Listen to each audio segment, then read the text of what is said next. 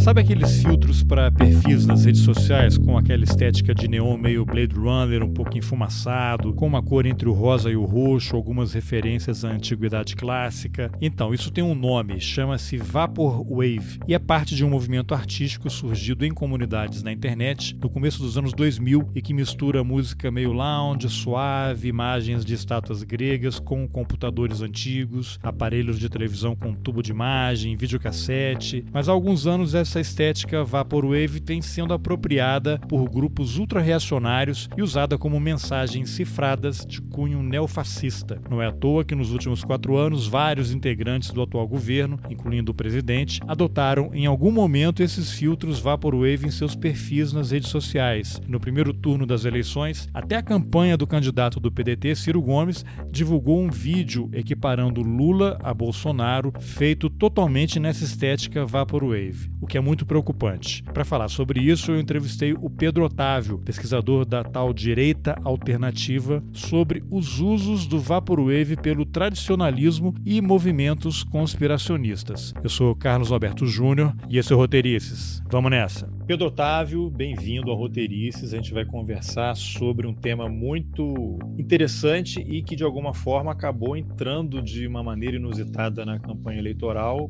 principalmente pela campanha do Ciro Gomes. A gente vai falar isso detalhadamente daqui a pouco. E eu vou pedir primeiro para você se apresentar para quem eventualmente ainda não te conheça. Provavelmente não me conhece, né? Mesmo no Twitter, eu só tô num nichozinho, uma pequena bolha. Conta de quem tem 9 mil seguidores, não é nada no Twitter. Hoje hoje em dia, com é. milhões. Então vamos furar essa bolha agora. Vai lá, canta aí teu, teu objetivo. Olá, eu sou Pedro Otávio. Eu sou. Atualmente estou me formando em História na UERJ, em licenciatura, História na UERJ. E eu. Meu TCC, o meu trabalho de conclusão de curso, minha monografia, né? É, foi acerca do movimento Vaporwave. Principalmente da interação desse movimento com a história antiga, ou a história profunda, para quem está mais inclinado a com esse seu tema. E principalmente eu sou a minha única área, minha única rede social que eu tenho é o Twitter, a qual eu consegui um certo alcance, um micro alcance numa bolha progressista, né? na parte do anti-bolsonarismo principalmente. Ah, então vamos começar pelo começo. Você acabou de entregar o defender lá o seu TCC, a tese de conclusão de curso. O título é Recepções da História Profunda na Direita Alternativa Contemporânea, tradicionalismo e conspiracionismo no movimento Vaporwave. Então a gente podia começar pelo começo e você poderia explicar o que é o Vaporwave, o que é uma outra expressão que tem a ver com essa, que é o Fast Wave, como é que elas se relacionam, quais são as origens dessas duas expressões? Primeiro, é uma coisa certa, a sua pronúncia está completamente correta, Vaporwave, mas por hábito, ou por vício de linguagem, eu provavelmente vou acabar chamando de Vaporwave uma hora. Não, não tem problema. Vaporwave, eu... é o que a gente entende. eu, eu, vou acabar chamando porque, como eu peguei, assim, no início eu tava lendo, eu Vaporwave, eu, ah, no final é Vaporwave, mas no final eu vou acabar chamando de, de Vaporwave, porque fica por vício de linguagem mesmo. Mas o Vaporwave, ele é uma ele é um movimento artístico, principalmente que surgiu muito no início dos anos 2000, e ele tem um, todo, assim, ele é um movimento não só artístico, como também musical. Ele surge, de uma certa forma, naquele princípio daquela internet, naquela, naquele auge do conceito de internet livre, jovial, principalmente, muito jovem que se sabe mexer na internet, e entra até com. Ele tem um aspecto muito até anticapitalista, tinha. É, é uma pegada de mostrar não só a liberdade, mas uma liberdade estética, mas ao mesmo tempo algo nostálgico, porque nos elementos dessa arte você encontra aquele techno bem anos 80, sabe? Quando a gente vê um filme anos 80 que falam sobre o futuro, o futuro muito cheio de neon, muito aquela iluminação, aquela, aquela, aquela luz meio enviesada. Que é, aquela coisa Blade Runner, aquele filme Blade Runner. Isso, bem Blade Runner mesmo, assim, é, é justamente essa pegada porque mesmo aquele futuro tinha assim, aquelas imagens com muita interferência de videocassete, né? Que era um futuro que eles só. o futuro imaginável deles. Que eles não tinham. Pô, a ideia de quanto melhor fosse um computador, maior ele seria, né? Então eles têm muito conceito que depois que a gente entendeu quanto melhor for, menor é. Hoje, com os chips nano, que a gente não consegue nem ver a olho nu, né? É algo inimaginável. Mas eles têm essa pegada nostálgica, de, de principalmente esses anos 80. É algum eletro também, mas que tenta ter essa coisa mais progressa. Só que, assim, como eu falei, eu já falei, tive que falar no Twitter, né, que é onde foi que bombou e onde foi que você entrou em contato com uma atriz minha que teve um alcance, o Vaporwave, ele não é nem esperto de ser um problema, ele é só um movimento mesmo, estético, musical, legítimo e muito comum, há trocentos outros tipos de movimento. Só que ele foi ganhando contornos próprios a depender. Então ele vai ganhando subgrupos, né? Então o Vaporwave é o maior, e, e é, acho que também outro nome é Synthwave, né? Que também é outro nome dado a esse daí. E aí foi ganhando outro, outros, outros movimentos wave dentro dele. É, então tem até um movimento wave que seria comunista, que chama Labor Wave, Labor Wave, né? É o original, né? Labor Wave, que aí uhum. tem, bota elementos comunistas no meio e tudo mais. Só é, que o wave, o wave que vem do inglês de onda, né? É, de onda. Uma onda que vai se alastrando e ocupando. Isso. Então eles têm, como eu falo, tem até esse caráter anticomunista, né? Que é tipo, anticapitalista, porque justamente ah, enquanto esse auge de coisas de produção estava no, no início dos anos 2000, aquele ápice dos grandes discos, né? Grandes, grandes empresas, indústrias musicais, eles pegaram algo que era uma produção muito mais gratuita, mais na internet, ao alcance de todo mundo. Tinha muito algo assim. E também começou a ser o movimento artístico, não só musical. Ele começou a ter justamente essa, essa as artes características traziam esses elementos. E aí botavam os elementos muito misturados, às vezes até desconexos, quando você vê a imagem. Tipo, é muita, muita imagem junta num único e, local. Que elementos seriam esses nessa, nessa composição? Do Vapor, eh, Vaporwave original, né, você vai ter elementos,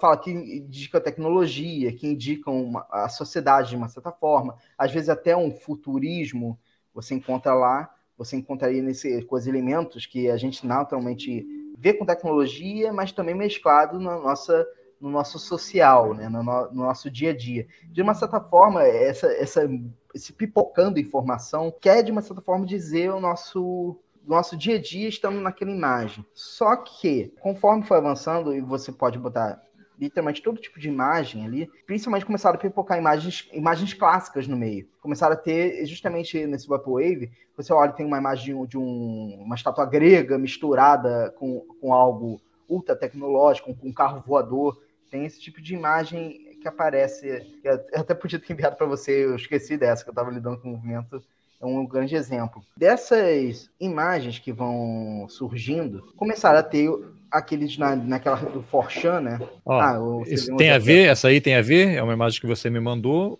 O futuro é o passado, the future is the past.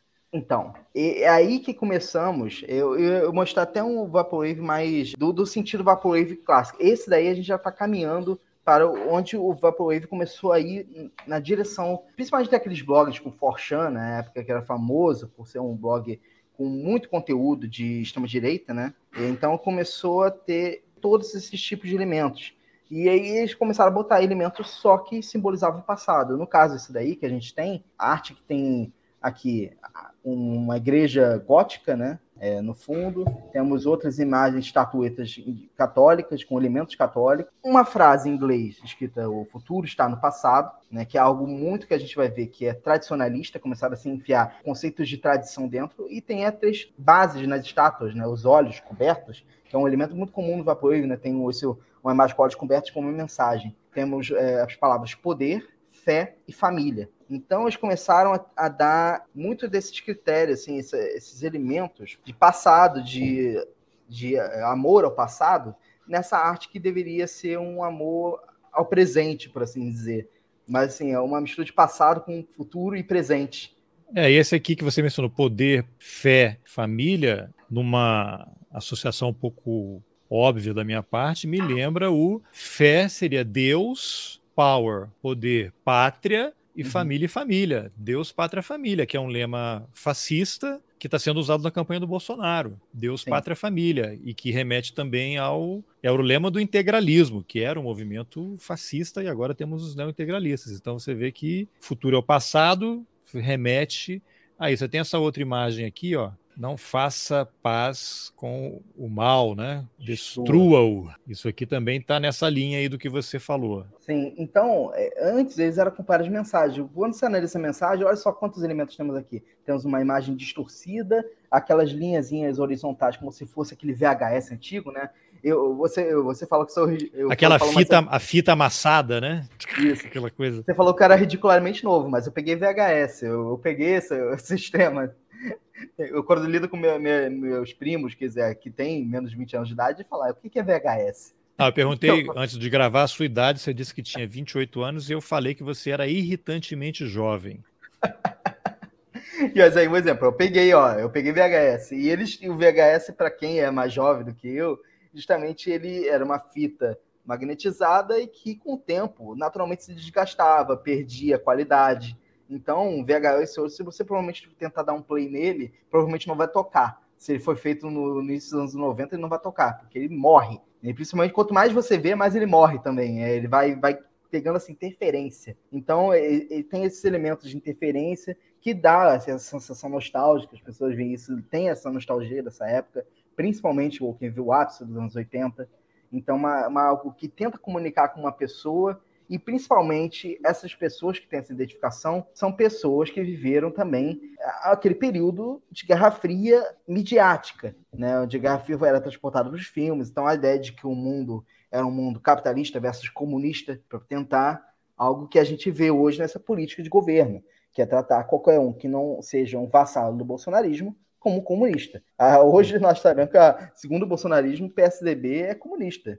E se bobear, se o novo não votar comigo, o novo também é comunista. É, agora eu vou colocar outra imagem aqui que você mandou, essa aqui também, né? Aqui tem tudo isso manipulado, aí é um, um ser alado, não vou dizer que é um anjo, né? Mas aí tem aqui a Congresso, a Esplanada dos Ministérios, a bandeira do Brasil, que é ali a Praça dos Três Poderes, e aí com essas cores que são características aí desse Vaporwave, e aí tem um texto, agentes do Estado, filhos de Belial, não sei o que é Belial, mas... Belial é um demônio a serviço do anjo negro, da arrogância e da luxúria, embebedam-se com o drink de lágrimas dos indigentes, enquanto contemplam o caos e a destruição desta Sodoma moderna sob o luar de sangue. Né? E aí aqui é Irmandade Vaporwave. Isso, que é um é... Telegram onde estão condensado bastante dessa aí. Eu encontrei ele justamente porque eu, minha, minha, busca se deu a partir do, dos caras do Twitter. Eles estão, evidentemente, em outros lugares, principalmente o Telegram, que o Telegram vira uma terra sem lei, né? Se, se você for começar a mergulhar um pouco mais no Telegram, sempre se assusta. E, então, eles têm essas imagens.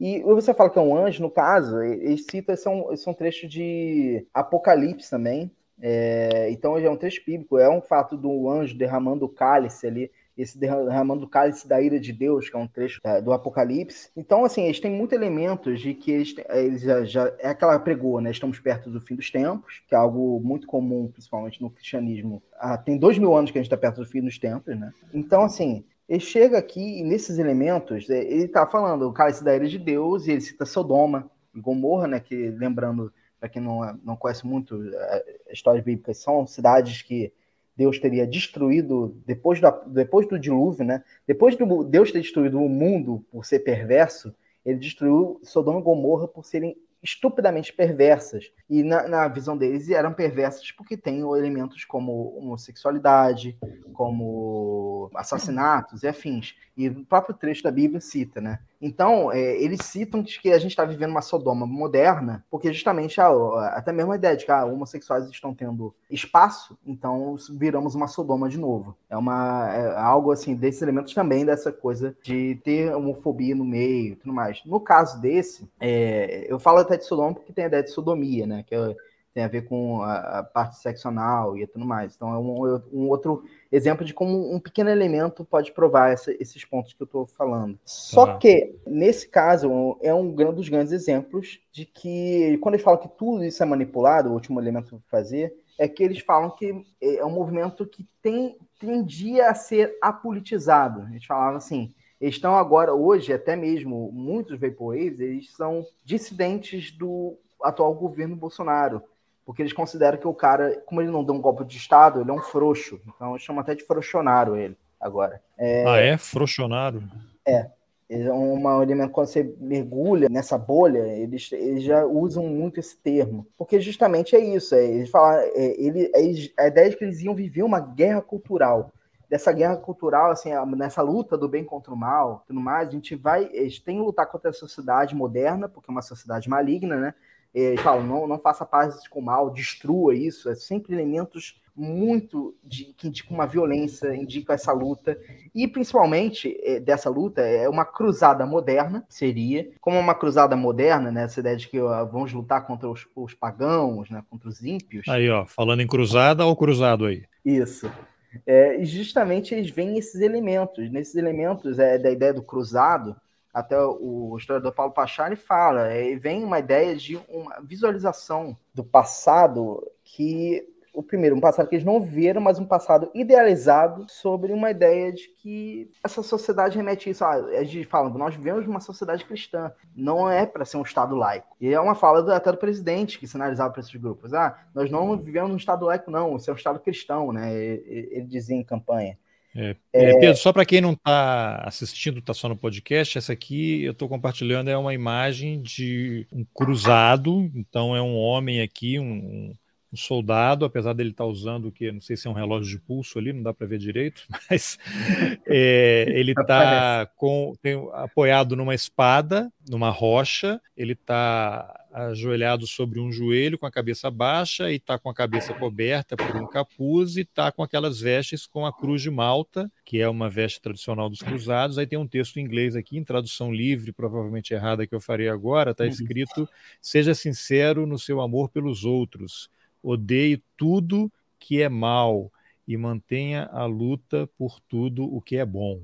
Então... É uma imagem com essas cores de Vaporwave e meio desfocada, está meio duplicada, né? Como se tivesse Isso. uma sombra atrás, uma interferência. Assim, de, uma interferência, tá? Sempre tem e esse é... elemento de uma interferenciazinha de imagem, como sendo como se fosse uma imagem de péssima qualidade, né? Tem muito assim é. quando eles usam Mas isso é uma manifestação artística que foi sendo apropriada aos poucos, é isso? Isso.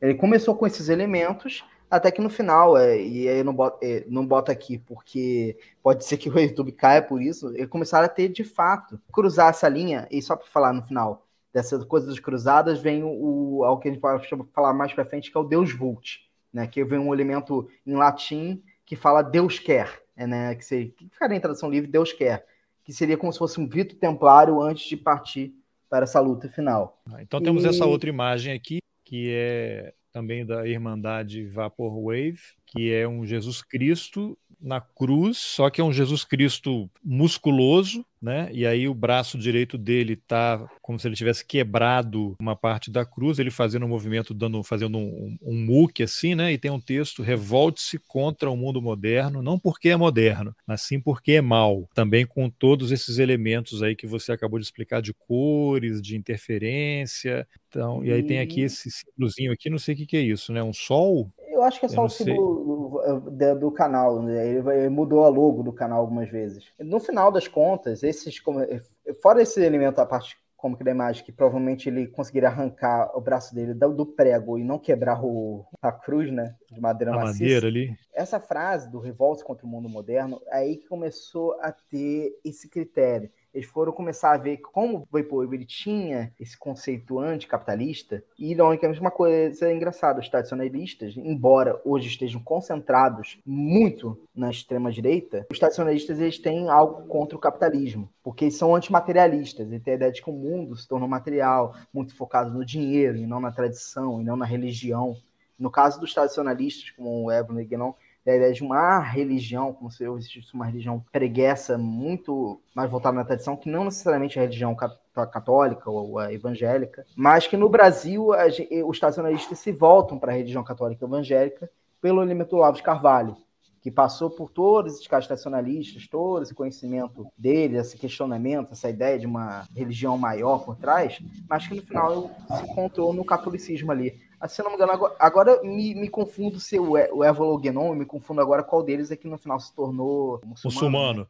É o René Guénon, que é o francês, né? Só para a gente dar uma, um momento meio didático aqui, para quem não conhece, o Roteiristas, eu fiz várias entrevistas sobre tradicionalismo, influência, mas para quem não está muito familiarizado, você poderia dar uma breve apresentação do que é o, tradicionalismo, o que, que eles defendem? Sei que você tem lá o Júlio Zévola, acho que ele era italiano, não? E é, é anterior, tem o René Guénon, que é um francês, como você falou, ele se torna muçulmano, depois vai para o Egito, mas dá é, resumidamente, o que o tradicionalismo apregou e como é que ele evolui para chegar, por exemplo, a Steve Bannon, que é esse guru aí da mídia americana, que está em eleições, atrapalhando a democracia em vários países. Temos também o russo Alexander Dugin, também que busca elementos aí no, no tradicionalismo, até chegar aqui no Brasil você tem a nova resistência, né? Que é esse grupo aí que, segundo relatos diversos, está infiltrado em vários partidos, em especial no PDT, e se relaciona diretamente ao Dugin. Então uhum. você tem uma linha direta aí entre esse pessoal todo. Então, é, a gente tem desse tradicionalismo, né? Que até bota um tradicionalismo com T maiúsculo, né? O, o elemento dela. Seria o, o que muitas vezes pessoas pensavam o tradicionalismo como conservadorismo clássico. Então, esse elemento, assim, ele veio e começou a se transformar principalmente no início do século passado, com esses pensadores, porque sempre teve o viés da, da tradição. Então, eles pensam a tradição como sendo uma força motora da sociedade, de uma forma.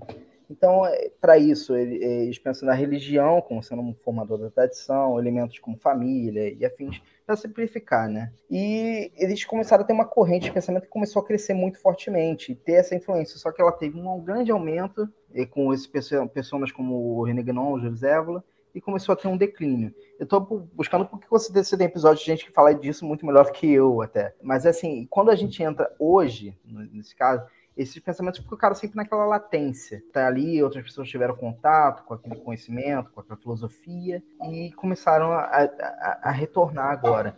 Os três hoje elementos, é que três caras que pegam muito forte hoje e têm poder de influência, tinham, né, no caso do Olavo, era o Olavo de Carvalho, aqui no brasileiro, Steve Bannon nos Estados Unidos e o Alexander Dugin no, na Rússia, né, como você falou. E esses caras começaram a pegar essas ideias, pegar esses conceitos de tradição, implementar, dizer que essa, a sociedade é tradicionalista, ela é conservadora, então, é pegar esses elementos e transformar e cooptar politicamente. Então, se apropriar. E se apropriar desse tema. Muitas vezes, assim, o próprio tradicionalismo, ele tinha várias vertentes. Os caras eles estavam, como estavam formando muito essa ideia, muitos iam pra, caminhavam para direções diferentes. Como eu falei, tem uns caras que pensam que a tradição é, vem de uma grande religião pregressa e que existe essa grande religião que você consegue acessá-la somente pela tradição. Então, tanto que alguns chegam nessa conclusão de que ah, qual é então a religião que mais apregou uma tradição? Ah, é o muçulmano, ou no caso do Guinon, né? Ele vai e mergulha nela, no final se torna muçulmano. Até o Olavo, ele passou também pela, por uma fase meio. Ele foi muçulmano. muçulmano, sim. Não, os filhos dele,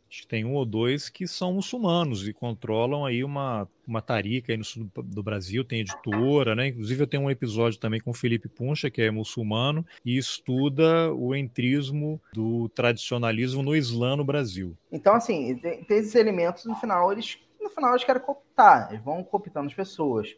E assim, eu, eu, eu falo até passando rápido, para justamente como você tem episódios de gente muito mais graúda falando disso que eu, minha parte do tradicionalismo, quando ele entra nesses elementos mais modernos, no caso do Vaporwave, ele entra com umas mensagens muito simples. A tradição é, é, é tipo, é o que era, e algo principalmente para esses jovens que são muitos, assim, ó, em torno desse grupo são jovens mesmo, pessoas menos de 30. Se bobear, tem até umas pessoas aí com 20 e poucos anos. Então, como é que eles entram nisso? Eles entram viver dizendo, ah, essa época, o passado era bom por isso, por tal coisa. Ele cria uma visão idealizada do passado, principalmente baseada na religião, e principalmente nesse conceito que apareceu aí, que é um conceito muito tradicionalista, que é de história cíclica. Eu entro muito nesse conceito quando eles começam a falar de história. E essa ideia da história cíclica deles é que, em algum momento, eles pensam que a história aconteceu, por exemplo, o ser humano vive um ápice de uma idade do ouro, e esse ápice da idade do ouro,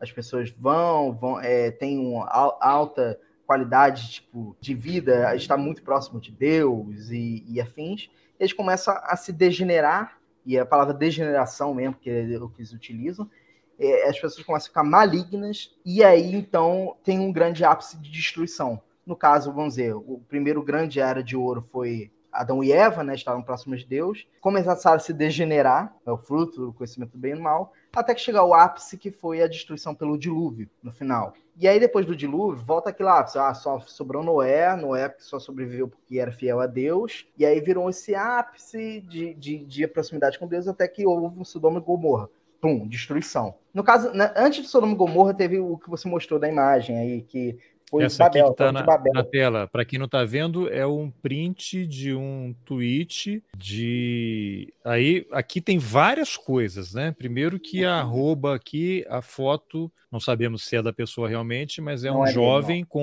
tapa-olho, né? Isso. E aí o, o arroba é deixa o Loen te leitar, T, né? Leitar. Loen, eu não sei se é algum nome. Ó, Loen, ele, ele, ele, é, Loen, ele é um influenciador dessa da, de direita. E essa conta é uma conta de paródia do cara. Mas é que a justificativa deles é que o leitar seria peço perdão a quem está ouvindo, seria ejacular na pessoa, né? É, é assim, eles são baixos, são baixos. Só tá, que agora leitar, elemento... só que ao lado do leitar tem um copo de leite. Isso. E que é o quê? O que, que é esse copo de leite? A justificativa deles é que eles usam o copo de leite, não somente a conta dele, como várias contas eles usavam o copo de leite do lado, mas eles falam que é para isso. Ah, desculpa porque era ejacular, mas no final o copo de leite é um símbolo um, um, um dog whistle, né? Um, um apito, um de, apito cachorro de cachorro tradicional de, do, de supremacistas brancos. É, aí o texto, para quem não está vendo também, diz aqui. Então, primeiro tem aqui a foto do rapaz aqui com tapa-olho de pirata, deixa o Loente leitar, e aí tem um texto dizendo: o primeiro exemplo de globalismo foi a Terra, a Torre de Babel. Aí já tem aqui globalismo, né? Quem ataca globalismo? Ernesto Araújo, que era o ex-chanceler, esse pessoal da ultradireita. Segue o texto aqui: Deus a destruiu e misturou a língua dos homens após isso. Hoje o mundo nunca esteve tão conectado. Driblamos, entre aspas, as diferenças da língua com a tecnologia e os globalistas da ONU nem escondem as referências que os inspiram. Aí aqui há três imagens: uma é da Torre de Babel, a outra, o que, que é essa do meio aqui? É também é um, um outro a Torre de Babel e com mostra com estrelas, né? Um outro falando da Torre de Babel mostra estrelas no entorno. Tá. Assim, e aí aqui o Parlamento de Estrasburgo, né? Uhum. Que no final eles botam como se fosse o negócio São o Parlamento Europeu, na verdade, né? Da União Isso. Europeia. E eles botam como se fosse tipo ah, uma, uma reconstrução da Torre de Babel, aquilo. Então, assim, e essa é algo que é muito você vê deles eles têm uma visão do passado muito rasa. E, e você, a gente vai ver mais para frente um outro elemento depois, que e entra o conspiracionismo, que é o, o grande o ponto alto do meu TCC é o conspiracionismo, porque é muito fácil até mesmo de vender meu TCC por ele. Ironicamente, eu vendi ele agora para você como, como a parte do Vaporwave, mas a grande ápice que as pessoas adoram quando eu estava comentando é essa parte conspiracionista, que aí vai de qualquer loucura é assim, é nível, tipo, é, é, é absurdo, né? assim, é, é, surreal. O surreal é a grande palavra do que a gente vê. No caso daí, eles pegam um elemento de uma arte do Torre de Babel. Eu nem cheguei a pesquisar nesse, nesse daí, eu cheguei a pesquisar em outro. Nesse eu não cheguei a pesquisar qual é a fonte original dessa Torre de Babel, mas com certeza uma pintura a óleo parece ali, né? E é algo muito mais moderno, algo assim, e que retrata a Torre de Babel. Ele coloca uma retratação moderna da Torre de Babel como sendo a verdade de como era a Torre de Babel. Inclusive a arquitetura isso... aqui é semelhante, né? Nessa imagem do centro aqui, que você tem uma torre, como se estivesse meio quebradinho aqui, né? É, como se ainda estivesse em construção, do... né? É, em construção e o do parlamento europeu também. Aí tem uma frase aqui, né? Europa, muitas línguas, uma voz, que deve então, ser um lema lá do, da União Europeia, né? É, essa busca de elementos deles simplesmente jogam imagens e gostam muito de brincar com a ideia. Ah, essa imagem pode remeter a um passado, pode ser uma informação do passado, e esse pode ser, eu falo que eles não se importam. Eles não estão eles se importando de onde vem, o que é, quem fez. Só que basta ele jogar isso em tela, num tweetzinho e pronto, viraliza. E aí ele vai, joga isso aí, é, joga informação no ar, pega quem quer. E aí é assim que eles vão lidando com o passado, de uma forma totalmente despretensiosa, anticientífica, fazendo elementos de conexão totalmente aleatórios ao bel prazer, né? E eles entram nessa é, onda de tipo, ah, a gente tem que condenar o presente, então a gente se usa do passado. E aí você foi justamente um outro elemento do Leitadas, né, que é o, o apelido é, dele, como chama. Deixa o Luente leitar. Aqui é uma Isso. outra, é um outro print de Twitter que tem uma imagem aqui que é uma, uma arte numa pedra, né, que são pessoas Isso. aí que tem palmeiras aqui, Isso. né, uma uma... Esse é Tamareiras, mais exatamente. Tamareiras. E Date Palm é, é Potamareira. Tá, e aí explica aqui essas duas imagens aqui para. Para quem vê, existe o, na esquerda na imagem um friso, e é que até então vamos falar como é seria a proposta deles. Seria justamente um friso antigo, aquela, aquelas esculturas na parede, né? Que indicariam uma cena onde tem uma, uma tamareira, essa palmeira ali. As pessoas estão em escala com essa palmeira, e tem pessoas em escala até então normal, e uma, uma pessoa em escala menor, que até então seria uma criança, né, para quem olha. Só que um dos grandes elementos que encontra nessa, nesse vapor conspiracionista é tentar dizer que existem gigantes. Eu já vou entrar isso na frente. Então, uma eu já vou falar com você, você vai gostar.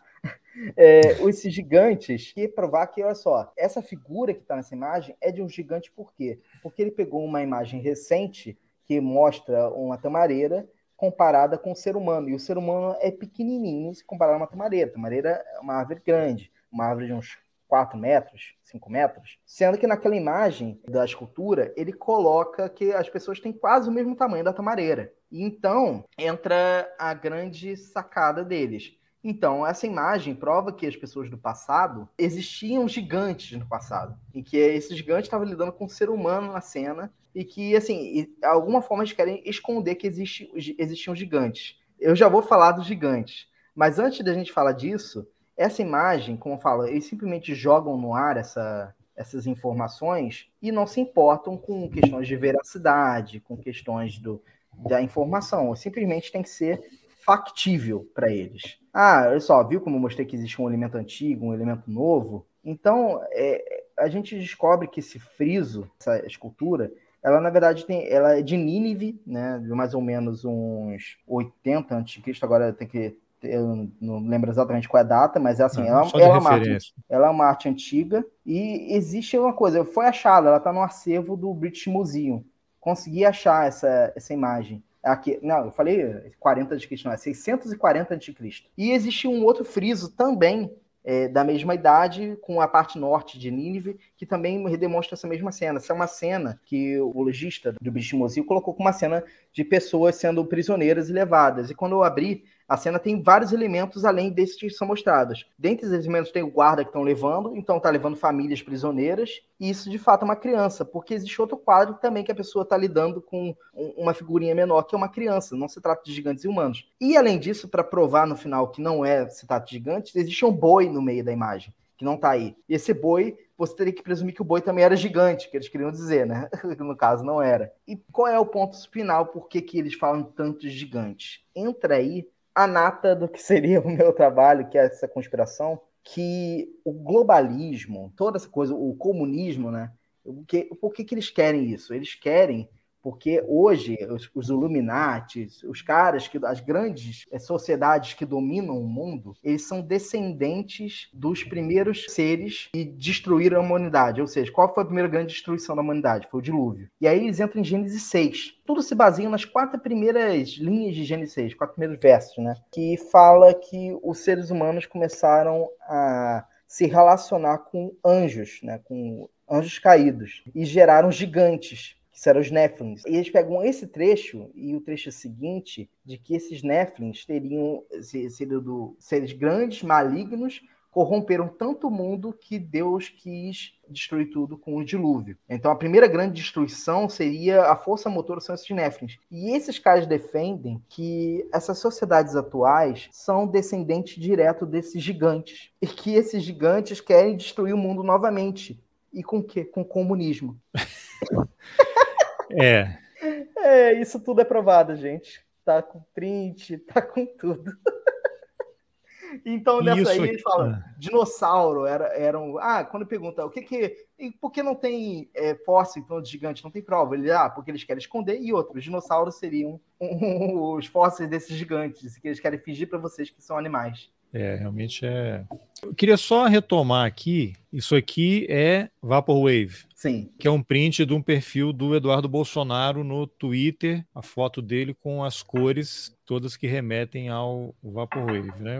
Quando alguém usa esse tipo de filtro na foto do perfil, significa o quê? Aí tem além do Eduardo Bolsonaro, temos aqui Hélio Lopes, que era conhecido como Hélio Negão, né? Fiel apoiador do Bolsonaro, e aí ele é negro, mas aí na foto aqui tem o Bolsonaro ao fundo com toda essa característica aí do Vaporwave e em inglês My Color is Brasil, né? Minha cor é Brasil. Aí temos aqui o Arthur Weintraub, que é um dos irmãos Weintraub, aquele que trabalhava na presidência da República. A situação dele também se enrolou junto com o irmão, ele foi para o a linha dos traidores. OEA, para a OEA, Organização dos Estados Americanos, aí ele tem aqui uns óculos e nas lentes dos óculos está escrito também com todas as cores, essa referência do Vaporwave aí, Dr. Law, né? Uhum. E aí temos aqui a Carla Zambelli também, com as mesmas cores. E aqui tem um perfil mitológico, mito tudo em caixa alta, para fazer referência ao mito Bolsonaro na avaliação deles. E aí é um tweet também que está respondendo a Felipe Martins, uhum. que é outra figura importante aí nesse processo. E aí uma, uma, uma imagem com três fotos do Bolsonaro gargalhando, a mesma, na verdade, com ângulos diferentes, um sol atrás né, como se fizesse uma auréola na cabeça do Bolsonaro, uma coisa remetendo assim a santo, né, a anjo, Isso. E essa gargalhando, e aí ele dizendo o Vaporwave é nosso. Hum. Então são figuras, deixa eu ver, tem aqui, aí tem essa outra aqui, não sei se ela entra na mesma é, categoria. Eu, vou entrar agora, ah. já, já, falo, já falo dela. Falando mantém um pouco o qual antes, agora? Não, é, é mantém, a, mantém essa do Vaporwave é nosso. Vocês viram os elementos anteriores, que eram os políticos, por quê? Essa, esse, esse, eles usaram essas imagens de perfil no, no Twitter e só foi possível porque existe uma, serviços como o Wayback Machine, né, que catalogam e guardam as imagens dessa época. Eles usavam no, usaram no segundo semestre de 2019. Por quê? Virou o ápice do, do chamado gabinete do ódio. E muitos Vaporwaves eram considerados elementos principais desse gabinete do ódio no Twitter. Eles se mobilizavam, né? Você via neles tanto a imagem Vaporwave nos perfis quanto copinho de leite acompanhando, né? E assediavam todo mundo. Bom, é, tem, sem falar naquele vídeo clássico do Bolsonaro junto do ex-presidente da Caixa, que foi demitido devido à quantidade de denúncias de assédio sexual e de assédio moral e tem um outro rapaz que eu não me lembro, que até saiu candidato, era o secretário de Pesca, e os três bebendo leite. E aí usando como argumento que havia uma campanha do Ministério da Agricultura para estimular o consumo de leite no Brasil. Aquilo é Isso. é um mega, aquilo não é nem um apito, né? Aquilo é um megafone de Isso. cachorro. Nessa época, até, acho que foi meu, meu, meu, primeiro hit no Twitter foi por causa dessa época do copo de leite. É, e eu explicando, eu falei, quer, quer saber como, como esse copo de leite já é conhecido? Olha vários filmes que tratam sobre isso, né? Eu até tinha essa trilha. E assim, além disso, tem o Alan dos Santos pegando o copo de leite, olhando para a tela, ele olha para a tela no terça livre e fala: Você sabe por que estou fazendo isso? E dá uma golada do leite. Ele olha para a tela, fala isso e dá um gole de leite. Quem é que então, faz isso? Desculpa. Alan dos Santos, o antigo. Assim, naquele momento houve esse movimento aí com várias pessoas, né? Várias pessoas do governo fazendo isso. Deixa eu até e colocar a... aqui, ó. E foi a primeira vez que eu entrei em contato com o movimento Vaporwave. Nesse, nesse episódio foi a primeira vez que eu entrei em contato. Por quê? Porque eu fiz a trade, né, no, no Twitter. E eu, eu, eu, falei sobre isso, e como disseminou, eles, eles me acharam e começaram a me assediar. Foi a primeira vez que eu recebi. Eles começaram a me atacar, pegaram na época eu tinha outros perfis, no então acharam meu perfil, botaram minha foto, né? Quando tivesse, ah, te achamos aqui, começaram a me ameaçar, ameaçaram de, de, de morte. Foi a primeira vez que eu, eu tive contato com essa máquina de humor bolsonarista. E contato com eles. Depois que eu comecei a observar, olha só, esse, esse foi muito coordenado estava aqui de boa, com todo mundo falando, de repente uma pessoa, no caso aquele Leitadas, veio falar e ele direcionou, veio um ataque em horda, né, para minha conta. É, então deixa e... só mostrar aqui, enquanto aí você volta, deixa eu só compartilhar a tela aqui para as pessoas que eventualmente não tenham visto. E eh, às vezes eu fico pensando aqui, acho importante fazer um alerta. Eu fico preocupado, às vezes a gente ao mostrar essas coisas, se a gente está prestando um desserviço levando esse tipo de informação que é muito complicada para as pessoas. Mas a verdade aqui, a intenção é esclarecer, diferente de você pegar um, um, documentário da Brasil Paralelo e aí eventualmente colocar numa escola como material didático, sem nenhuma contextualização, e outra coisa é você exibir o material e dizendo quais são os problemas com esse material. Essa é a intenção da gente mostrar tanto essas imagens quanto os vídeos. Temos aqui o Bolsonaro, o ex-presidente da Caixa e o cara da Secretaria de Pesca, que eu não sei o nome dele, dando um brinde com um copo de leite. Né? Sei algo o que comentar sobre isso? Essa época aqui estava naquele auge da, da, época do gabinete do ódio, como disse, e esses elementos, aquele deixo-lente leitar, também conhecido como leitadas, né? Foi aglutinado como leitadas, de chamar, eles estavam vendo o ápice deles e começou a, a, a ideia da, da CPMI da, das, das fake news, né? Começou. E falando do gabinete do ódio, né? Aquela primeira denúncia, e eles foram arrolados como integrantes do Gabinete do Ódio, os, os dois perfis Vapoives, principalmente Leitadas, e o Let's Dex, que é um outro que não acaba não entrando tanto aqui. Eles foram e estão no inquérito das fake news, causa do, do Alexandre de Moraes. Então, eles começaram a ser identificados, e nessa época, quando veio a. entrou a, a notícia, eles viveram esse ápice, e foi por isso que os políticos começaram a trocar na, a cara deles por fotos em Vaporwave. Estavam sinalizando para essas pessoas isso. Ah, porque eles começaram. Um dos ataques do que eles faziam na época é tá em choque, é a nova era. Tipo, quando a gente, alguém denunciava uma atrocidade, eles falavam, você tá em choque, se instaurou a nova era. E eles, eles entraram nessa, nessa sinalização. E qual era a grande força centralizadora deles? Quem era a maior ponte entre o governo e esses vaporíveis era o Felipe G. Martins, que e eles também gostavam muito do Ernesto Araújo, evidentemente, mas principalmente o Felipe G. Martins. E ele sinalizou várias vezes. O Olavo de Carvalho também sinalizava, e sabemos que o Felipe G. Martins era um grande aluno do Olavo. O Olavo até falou: cadê meus vaporíveis? Existe um. Ele sinalizando isso. Eles entenderam como sendo o, aqueles maves, né, que gostam ativista virtual. Então, 2019 foi o ápice dessa galera. Só que depois é. que começou. De, desculpa, a... deixa eu só mostrar isso aqui, que tem a ver. É Felipe Martins, isso aqui, para quem não está vendo, é uma audiência lá na, na, no Senado, em que o Felipe Martins está sentado atrás do presidente do Senado, acho que era uma audiência lá com o então chanceler é, Ernesto Araújo, e o Felipe Martins, para quem está vendo, está lá, ele está ali ah, esse aqui é o Ernesto Araújo, está prestando ali algum esclarecimento, está sem áudio aqui, mas Felipe Martins faz um gesto que é. Arrumaram a tela. É, um gesto que todo mundo. É um apito de cachorro, que seria um símbolo do White Power, né? Que ele, com os dedos, ele faz uma letra P e o W, W de White, P de Power, que é, um, é uma mensagem, né? um símbolo supremacista. Ele foi ah, denunciado, mas o juiz o inocentou. Disse que ele estava simplesmente arrumando a lapela, que foi a,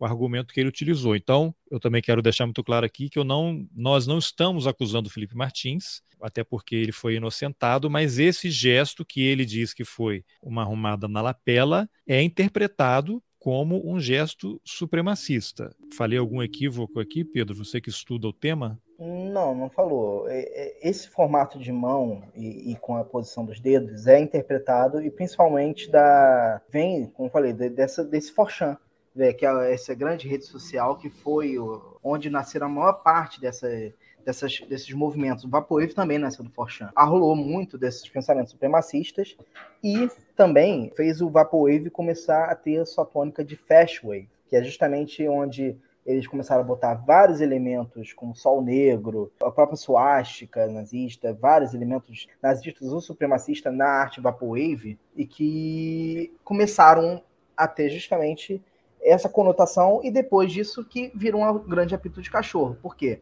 Porque quando começam a, a eles utilizarem o Vaporwave, na verdade, o que eles estão querendo dizer não é o Vaporwave em si, aquele que eu falei, que era anticapitalista, que era algo que queria ser futurista, mas agora eles estão, quando estão usando Vaporwave, eles estavam querendo sinalizar o Fast Wave. Virou um apito de cachorro, que é justamente isso. O apito de cachorro, para quem não está familiarizado com o termo, é justamente um, é, o cara faz o sinal. Se todo mundo aponta, ele está fazendo sinal, ele fala: Não, não estou fazendo sinal. Vocês estão loucos. Vocês estão loucos. Vocês estão querendo. Vocês é que são fascistas. É. Vocês é que são fascistas. Estão vendo fantasma onde não existe. É, então, quando, quando o Alan dos Santos, do Terça Livre, pega um copo de leite olha para a tela e fala: Vocês sabem por que eu estou fazendo isso? E entorna o copo de leite. Ele está só tomando copo de leite, afinal é, o dia do leite, né? É, essa indicativa do presidente ah, era o Dia Nacional do Leite. Eles estavam fazendo uma homenagem a esse dia para estimular as pessoas. Não é um, um, uma conotação supremacista. Que isso. Então, é, então eu vou é só grande... colocar aqui também na tela para quem está vendo, quem não está, a imagem que eu estou exibindo aqui. Não, eu vou nem colocar o vídeo, mas é o Alan dos Santos sorrindo para a câmera, segurando um copo de leite cheio. Aqui a revista Fórum, né? Vídeo Entendedores Entenderão, diz Alan, ó, Entendedores Entenderão, diz Santos sobre o leite do nazismo. Apesar de bolsonaristas negarem, brinde de leite feito pelo blogueiro e pelo presidente tem sim referência direta a uma simbologia nazista, de acordo com estudiosos do tema. Então, não tem muito mais o que dizer, né, sobre isso daí. Você já explicou aí a história do, do copo de leite, e, e, aí tem essa estratégia exatamente, né? Se alguém identifica, eles negam. Se ninguém identifica, dizer, ninguém fora desse círculo deles, para eles é a glória. Imagina o Felipe. Martins fazendo aquele símbolo atrás do presidente do Senado, numa sessão transmitida por uma TV pública, que é a TV Senado, alcançando um monte de gente. Esse troço depois viralizou. Eu imagino que seja a glória, né? Inclusive, esse símbolo de White Power, ele é usado aquele cara lá, acho que na Nova Zelândia, né? Que matou um monte de gente, ele preso no tribunal, ele fez o símbolo, né? Quer dizer, é um uhum. escárnio em cima do escárnio. Quanto mais gente entender, quanto mais negarem, mais eles vibram. Isso. Então vira justamente essa, essa coisa. Na época que ele fez, eles, os Vaporwave ficaram em polvorosa. Eu fui observar na época, eles estavam falando isso aí, ele tá falando com a gente. Eles falaram, ele está falando com a gente. Tem, tem vários momentos assim que foi. É, é, é uma coisa que eu não eu nem resgatei pro meu TCC, porque não tem como, uma hora a gente tem que parar com o TCC, né? O TCC você não acaba, você larga. Para de fazer. É. você para de fazer. Mas assim, muitos deles, perdem a conta, a gente perde o tweet, né? Porque some, a conta é suspensa. Nossa, é, na época desse copo de leite, eles sinalizaram, eles ficaram em polvorosa. Isso, essa daí, esse momento, eles também ficaram. Quando. Nossa, o, o, o dia que aquele Alvin, o Roberto Ricardo ou Roberto Alvin, não lembro agora. Roberto Alvin, Roberto Alvin, Roberto se fantasiou de Goebbels. Isso. Quando ele fez aquilo, nossa, eles enlouqueceram. Você estava monitorando. É. Então, tanto que existe esse, esse Leitadas, ele é muito agressivo, ele não, não consegue se aguentar. Uma hora ele, ele ataca com é baixaria. Isso aqui, ó. Isso aí. Para quem não, não acompanhou, Roberto Alvim foi gravar um pronunciamento, ele era secretário nacional de cultura, ele colocou de fundo no vídeo que ele gravou Wagner, que é um compositor reconhecidamente como um dos preferidos pelos nazistas. E aqui, esse aqui é o Goebbels, para quem não está vendo, é uma foto que está dividida a tela, é o Goebbels, em cima tem uma foto do Hitler na parede, um quadro, né? E Aqui nós temos o Roberto Alvim, uma foto do Bolsonaro atrás, mas a mesma estética, acho que o termo é esse, né? É a mesma estética nazista. E aqui ele colocou, ó, nessa foto, você tem aqui um, um crucifixo, a bandeira do Brasil, para quem tem alguma dúvida. E é a mesma coisa que você pegar, vou botar aqui, ó. É, você tem uma foto, deixa eu tirar aqui para eu procurar. Você tem uma foto do Bolsonaro ao lado de um cara fantasiado de Hitler. Quer dizer, quem é que tira uma foto fantasiado de Hitler. Ó, ó o símbolo aqui, ó, bigodinho. Aí tem um cara vestido de Hitler e vai tirar foto com você, que é um político. Você quer associar a sua imagem ao Hitler? Bolsonaro, numa entrevista, tem até um episódio que eu fiz aí outro dia, que eu coloquei o áudio, que é o Bolsonaro dando entrevista para um programa de TV ou algum canal no YouTube em que ele coloca um polígrafo, que é o detector de mentiras, e aí o cara que está entrevistando pergunta se naquela época ele se alistaria no exército de Hitler. Ele, ah, sem dúvida. Inclusive, eu tenho um bisavô que lutou no exército de Hitler e perdeu um braço. Quer dizer, essa frase dele não faz nenhum sentido. Primeiro, porque o avô do Bolsonaro, primeiro só veio a questão do tempo, né? A Segunda Guerra foi de 39 a 45. O Bolsonaro nasceu já nos anos 40, 50 ali. O avô o lado da família dele que veio da Itália e Alemanha veio para cá no final do século XIX, o avô do Bolsonaro. O bisavô, então, é uma frase que tem um monte de mentira. Não tinha uhum. ninguém da família dele lutando na Segunda Guerra Mundial. Bisavô dele, não, não existe isso. Então, por que, que o cara mentiria num programa de TV usando um polígrafo para associar a imagem dele ao nazismo, a um parente que teria lutado contra o nazismo. Não faz nenhum sentido isso, né? Nenhum sentido. Aí mais o leite e tal, né? Enfim, não, mas eu te cortei. Eu não tenho aí. esse vídeo, eu não tenho esse vídeo em mãos, mas só para falar daquele símbolo do White Power, é, para saber como. Qual, qual vídeo você está falando? É, eu não tenho, que é, que é um vídeo que o um apoiador foi tirar uma foto com o Bolsonaro e fez o símbolo do White Power, né? O WP. Ele, ele fez o símbolo e o Bolsonaro falou, pô, não, não faz esse símbolo aqui perto de mim, não. Tipo, já, ah, sim, eu lembro, eu lembro, é. Eu não tenho contato com esse vídeo, que é um bom exemplo para saber como eles sabem. Isso é bem antes da, do, do, da polêmica do Felipe de Martins. Então, assim, mostra como eles já sabiam desse símbolo e fala, toma cuidado, não tira foto com ninguém fazendo isso. Tipo, é esse aqui, eu tenho o um vídeo aqui, ó.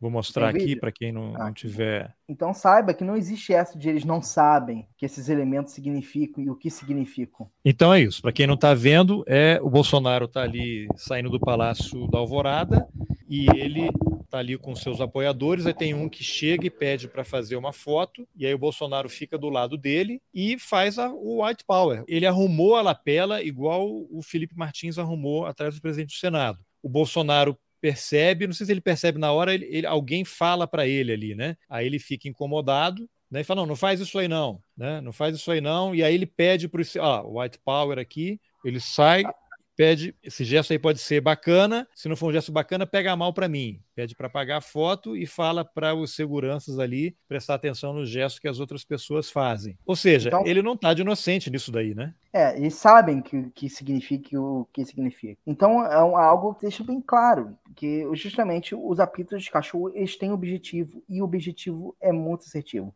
Como falei, desse cara que o Roberto Alvim que fez o toda a temática do Goebbels, esse perfil leitado de Loen, sem, depois disso, depois que o cara fez essa sinalização, ele, ele ficou em polvorosa. Sempre que ele tem a conta suspensa e ele retorna no Twitter, a primeira tweet dele é, é, pegar a frase que ele falou, tipo, ah, a nossa arte será heróica ou não será nada, que é a frase que o Roberto Alvim falou, que era a frase copiada do texto de Goebbels. Então, é um exemplo, é sempre que ele retorna né, no Twitter, ele, ele usa essa frase supremacista. É. Sempre. Agora, Pedro, você podia, acho que eu falei no começo, mas acabou passando batido aqui. O fast wave, ele significa o quê? O, até explica essa expressão. O fast vem de fascism, que é fascismo em é, inglês, facho, seria isso? Né? Facho. O facho que é era o, aquilo que os imperadores romanos, né, os, sei lá, os soldados usavam para afastar o povo e abrir caminho para o líder passar, é isso? Uhum. Tem uma, toda uma simbólica, que o facho é aquela ideia, são vários emaranhados de, de madeiras que não se romperiam facilmente. Aquela coisa, uma um madeira feixe, fácil se né? rompe. É, uma madeira fácil se rompe, é que a, o emaranhado delas não se romperia, né? Então, assim, o, essa é a ideia do facho e a onda facho. E, e como eu disse antes, é, eles usam estática vaporwave e a estática vaporwave nem de longe é o problema. É muito comum até na internet usar, você vê jogos é, as cores, é, raves, adoro usar essas cores. Não é nem de longe o problema. Só que eles começaram a, a se tornar um apelido de cachorro. Esse símbolo do White Power, o que, que, é universalmente conhecido esse símbolo? É o símbolo de ok. Até então era o símbolo de ok. É, principalmente mergulhador, né? Você fala, você olha para o mergulhador, tá tudo bem, o cara manda um ok, tipo, é O e K. É o símbolo, a letra O, a, é, é, a letra O, e esse é um K, seria ok. Então, esse é o grande coisa. Quando você aponta, as pessoas falam, não, eu estou fazendo símbolo de ok. Olha, trocentos estão tá usando símbolo supremacista. Eles usam esse símbolo, e aí quando a gente aponta, olha, então a Dilma usando símbolo supremacista, que em algum momento no discurso ela fez esse. É, do Lula também já pegaram isso, né? É, quando você chega a isso, é a primeira coisa que eles fazem é apontar, para dizer, olha como você vê coisa, olha como você aponta, olha como você é um cara que só quer apontar que eu sou fascista porque para vocês é um xingamento padrão, sabe? Você quer taxar todo mundo de fascista. É, é muito Entendeu? comum, né? Você aponta coisas, assim, principalmente nas redes sociais, sempre entra alguém, mas para vocês tudo é fascista, então todo mundo é fascista, tal. Só que essas coisas elas estão penetrando no dia a dia das pessoas, das redes sociais, elas estão absorvendo, e isso vai o quê? Vai se naturalizando vai se normalizando. E isso daí é uma porta de entrada perigosa, eu acho. Não sei o que você poderia complementar. Eu, particularmente, acho que esse é o grande risco dos apetos de cachorro. É uma ferramenta, principalmente para a extrema-direita, uma ferramenta maravilhosa, porque é justamente isso. Faz quem, quem estuda passar de maluco, porque olha, o cara, eu estou fazendo um símbolo de ok e o cara está dizendo que eu sou um supremacista branco. Como posso ser supremacista branco? Eu moro no Brasil, meu avô era pardo. É, bababá. E começa a entrar num, num, numa discussão que a gente fala só, esse cara tá aqui sinalizando. E aí, quando chega lá, essa, essa militância específica, que é abertamente, assim, usa conteúdos fascistas abertamente, eles estão lá vibrando, olha, ele sinalizou para nós. É, entra nessa loucura, porque para quem é a mensagem, o apito de cachorro, né? Qual é a ideia do apito de cachorro? É aquele apito que quando a gente toca, o ser humano não escuta, mas o cachorro está lá escutando o apito. Só quem é capaz de escutar o apito escuta, e para as outras pessoas que não estão escutando apito, para elas não é nada. É, então eu vou mostrar aqui mais umas imagens que tem a ver com isso. Olha só, isso aqui é uma imagem da campanha do Bolsonaro que tem a ver com tradicionalismo, que também é um dos seus objetos de estudo. Está o Bolsonaro aqui caminhando de terno, levantando a mão em direção ao céu, aí tem uma bandeira do Brasil ao fundo e tem em cima uma mãozinha assim em posição de prece. Bolsonaro 22, aí está lá escrito Deus, Pátria, Família. Para quem não conhece, Deus, Pátria, Família é o lema do movimento integralista. Deus, Pátria, Família. Né? Esse aqui é o, o, sigma, né? que é o símbolo do integralismo, criado lá pelo Plínio Salgado na década de 30. Né? Anauê, que é uma expressão em tupi, que significa você é meu parente. Então, tem toda uma simbologia aqui de conservadorismo, Deus é a religião, a nossa família é o que importa, né? Somos nacionalistas, isso aí acaba se prestando a diversas coisas. E aí eu vou mostrar aqui uma outra imagem, que é isso aqui é um livro que o Eduardo Bolsonaro está escrevendo sobre o pai. Jair Bolsonaro, o fenômeno ignorado, volume 1. Eles não entenderam nada. Essa frase aqui também Aí a capa são várias imagens do Bolsonaro em vários momentos com uma estética. Isso aqui daria para dizer que é uma estética vaporwave, mais ou hum, menos ou não? Acho que não. Assim, é que o vaporwave ele, ele, ele foca muito na até mesmo as cores. Uma das sinalizações ele tem uns tons de cores entre o rosa e o roxo, o azul ele, ele, ele tangencia um pouco essas cores e tem também a, a parte de ser também elementos de interferência de tela. No caso deles, eles também gostam de, no personagem, ter um raio vermelho saindo dos olhos, que eu, eu, não, eu não mostrei nenhum que ah, tenha aqui. Né? Aqui eu vou é. mostrar ó, aquela imagem lá, porque tem a ver com isso aqui, ó aquela estética. Isso aqui é um livro sobre o Hitler. A estética é a mesma, não é? Tem aqui Mas o é, Hitler. Isso quer dizer, a estética tem muito disso. Essa ideia sim, sim, não do Vaporwave, mas assim, é. por que você vai fazer um livro e vai usar uma estética nazista, colocar o Bolsonaro na capa, assim como Hitler está aqui, para quem não está vendo, mas aí ao fundo você tem várias outras fotos. Tem aqui o Hitler com uma menina, o Hitler entre jovens, o Hitler com um animalzinho, o Hitler sendo aclamado pelas pessoas, e aí você volta lá para aquela imagem do Bolsonaro, é praticamente a mesma coisa, né? É muita referência, né? É muita coisa parecida. Sei, o que você poderia comentar aí sobre essas apropriações e essas semelhanças ou coincidências, né? Como o pessoal gosta de, de citar. É, é a coincidência? O, essa, essa, é a grande coisa, né? Se a gente aponta, a gente vira maluco. Mas quando o Alvin ele caiu por quê? Ele só caiu porque ele, ele parafraseou em literal o Goebbels. Porque até então, antes de, de, de, uma pessoa estudar, não lembro agora quem foi que achou na época, mas foi uma pessoa que estudava lá e pegou o elemento do texto e estava falando, não, gente, é o texto literal que ele está falando. Ele, tá, ele, puxou, basicamente, copiou, colou e está falando o texto. É, ele caiu mas, não porque ele usou, mas porque ele foi descoberto, ele foi meio amador é, naquela história. É, porque até então a gente olhou aquilo, quando eu olhei ele, na época eu já tinha visto, eu não sabia que era o texto literal. Mas quando eu olhei aquela estética dele lá no meio, tudo mais, eu falei, gente, pelo amor de Deus, olha isso que a gente está vivendo. Naquela época ainda, eu ainda, ainda me assustava cada vez mais, né? Hoje, Você né, ainda era pouca... ingênuo, né? Você é, já só tinha 27 me... anos, era ingênuo ainda e tal. pouca coisa me abalava. Agora, é, isso aqui, hoje... olha só, o que, que você pode comentar disso daqui? Estou colocando aqui a imagem que é de um outdoor logo depois que o Lula falou que o pessoal que estava participando das manifestações de 7 de setembro parecia gente da Ku Klux Klan, que é aquele movimento supremacista dos Estados Unidos que sequestrava, torturava e executava negros, altamente racista. Aí disseram que fizeram uma, um meme em cima da fala do Lula e colocaram: sou da Klux Klan. Aí tem aqui uma imagem que é em cima o Bolsonaro, é, uma, é em Blumenau, Santa Catarina, é um, um, outdoor que tem a foto do Bolsonaro, aí está escrito em cima, nós apoiamos político honesto, e você? Aí tem aqui uma hashtag Bolsonaro embaixo, Brasil acima de tudo, Deus acima de todos, depois você pode comentar também essa frase. E aí ao lado tem uma foto da, de uma camisa amarela, né, remetendo à história de camisa da seleção, e tem aqui, sou da Cuscus Clã, e aí você tem aqui duas espigas de milho vestidas com aquele capuz da, da Cuscuz Clã. Vou é, colocar aqui, acho que né? até fiz tá. o, o, detalhe. Aí tem um outro aqui, Bolsonaro ia a Natal, Rio Grande do Norte também. Tem aqui, ó, Bolsonaro e esse outro aqui, quem era? O general Girão, já usando o posto dele de militar, que é proibido pelo Código Militar, eles com aqueles óculos que viraram moda em determinado momento, Cuscus Clã em Natal, com Bolsonaro e Michele Bolsonaro, motociata, carreata. Então você tem aqui a mesma coisa. Quem. Eu fiz uma postagem, um fio no Twitter com essas imagens, aí apareceu um monte de gente dizendo que eu sou maluco, que para mim tudo é nazismo. O cara pegou um meme, o Lula falou um troço acusando as pessoas de serem racistas, sendo que havia trabalhadores, famílias ali no meio e aí ele vai e compara todo mundo com supremacista, aí vem você e fica nessa maluquice dizendo que todo mundo é fascista. E aí eu, eu pergunto: isso é uma apropriação? Você acha que o pessoal da extrema-direita simplesmente achou engraçadinho e quis fazer um meme bonitinho em cima de um erro, de um eventual engano do Lula ao fazer esse tipo de comparação e se apropriou?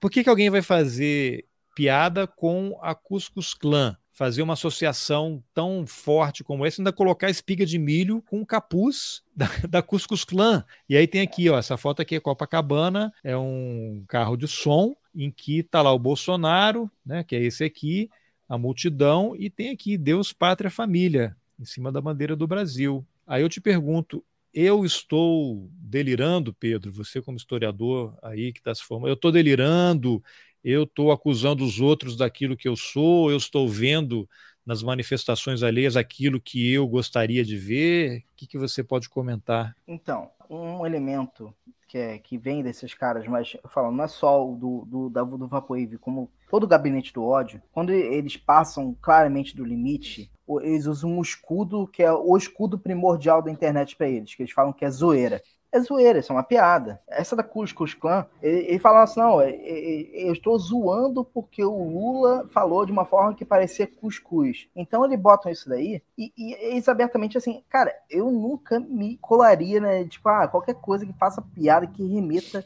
Cuscuz Clan, eu quero me afastar, principalmente se eu sou um político que está sendo, ele é deliberadamente acusado o tempo inteiro de participar disso. E ele faz o que? A gente tinha que nos afastar desses elementos e eles não se aproximam, porque eles não têm medo da aproximação aproximação. Então você vê, assim, o medo da aproximação, fala Deus, Pátria e Família, que vem do, do integralismo, também tem elementos no, no, no, fascismo original, que é o italiano, Dio, Pátria e Família também, e assim como o, o Deus acima Esse de tudo. Esse aqui é Alemanha acima de tudo.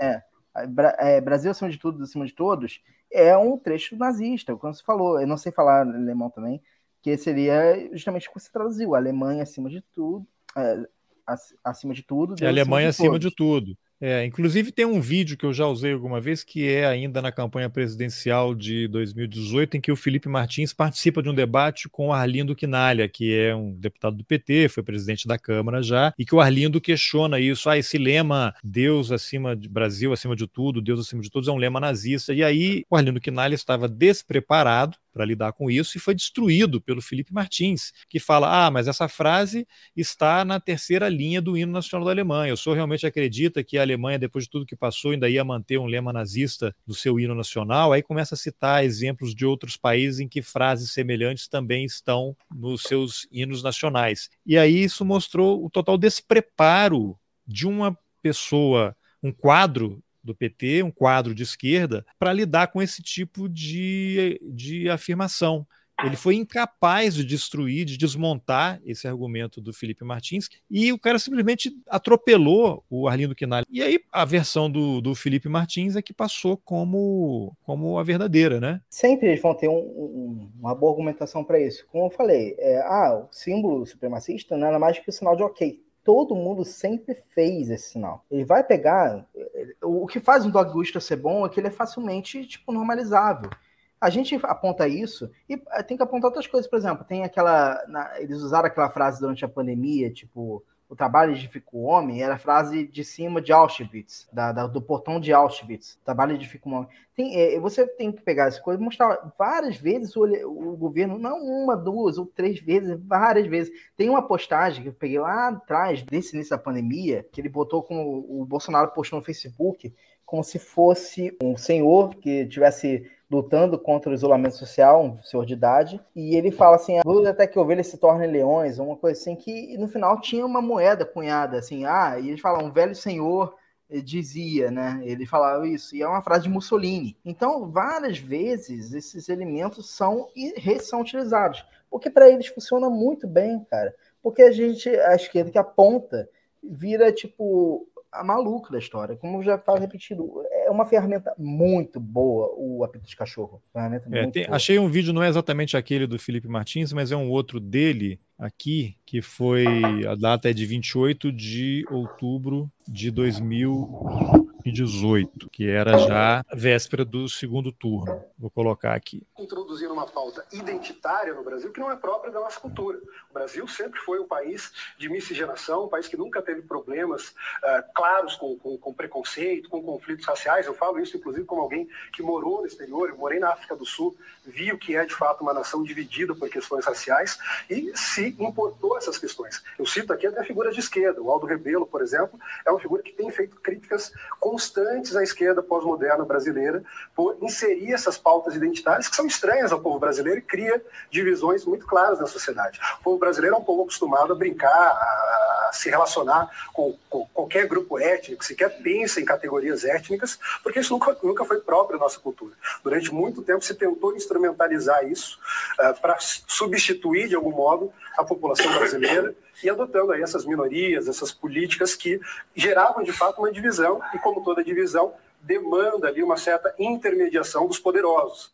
Essa fala dele faz algum sentido aí? Tem alguma Brasil nunca teve problema racial, é uma democracia racial, não tem racismo no, no Brasil, identitarismo, e aí isso aqui vai me dar um gancho muito bom para puxar o próximo vídeo, que aí sim vai conectar isso. Ele cita, olha só as coisas que ele cita: Aldo Rebelo, que é um cara que foi não foi eleito agora, ele é um quadro era um quadro do PC do B e ele tem aí a quinta teoria política, um cara muito nacionalista, e ele está totalmente vinculado à nova resistência, que é esse grupo também ligado aí ao Dugin, que é um tradicionalista, que tem essa origem toda aí no, no fascismo. E aí, nas últimas. E aí, o, o, Ciro Gomes, nas últimas semanas de campanha, deu uma enlouquecida e começou a comparar petista com fascista, com nazista, que identitarismo é uma coisa de esquerda festiva, que aborto é coisa de esquerda festiva, que isso não é uma questão. E aí, na semana, acho que uma semana antes da eleição, ele soltou um, um vídeo que está nas redes sociais, que eu vou colocar aqui, e aí vou deixar, depois a gente comenta, as pessoas vão assistir, quem estiver só ouvindo vai escutar o áudio. Né? Depois eu vou colocar o áudio, mas eu recomendo que entre. Eu vou deixar o link também aí nas informações do episódio para quem puder assistir.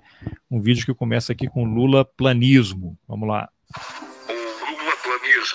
Se sabe ao certo quem foi o primeiro lulaplanista da história. Eles começaram a agir em bandos em meados de 2022, apesar de serem cópias do comportamento bolsoplanista, inclusive na replicação de personagens. Eles apresentam algumas peculiaridades, são aficionados por drogas, dedicam 23 horas por dia à atividade de passar bando, idolatram corruptos e têm o péssimo hábito de chamar de fascistas todos aqueles aqueles que não baixam a cabeça para o líder da seita, assim como os seus simétricos, os bolsoplanistas. Os lulaplanistas também têm dificuldade em aceitar a realidade, embora não usem o termo fake news, e sim é o factual. Descobertas recentes remontam o lulaplanismo desde muito antes do bolsoplanismo.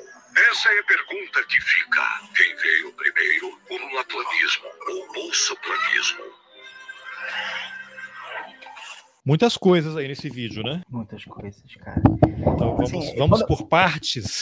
Quando eu. O tela aqui eu chegava um momento que, eu, essa hora da noite, eu, eu parava de ver. Pois eu paro de olhar o Twitter. Eu falo, não, eu vou me dar uma folga, vou assistir uma série, vou fazer uma coisa. Mas essa daí as pessoas foram para mim, me mandaram, me mandaram DM, me mandaram mensagem interna, falar, Pedro, você viu o que eles acabaram de fazer? Pessoas que sabiam que eu tava lidando com isso, né? E eu falei que não, o que que foi? Quando eu olhei, tanto que até no meu primeiro tweet eu falei, gente, eu passei os últimos meses escrevendo sobre isso, eu não vou fazer uma trilha, só vou falar, só vou soltar essa informação, né? Que no final é o elemento Fast Wave E por quê? Eu falo que assim, ah, isso, isso é uma estética Vaporwave, e assim, com Fast Wave também é uma estética Vaporwave. Mas, cara, é, é, você, é o primeiro momento que eu olho o Ciro se utilizando desse vídeo, assim, eu, eu, eu, eu tentei me perguntar o porquê. Depois a gente até entende. O Ciro, ele não, não, tô, ele não é um fascista, não é. Mas eu posso ter todas as minhas discordâncias que, que, que, tiver, mas ele, os elementos dele não é. Só que a política dele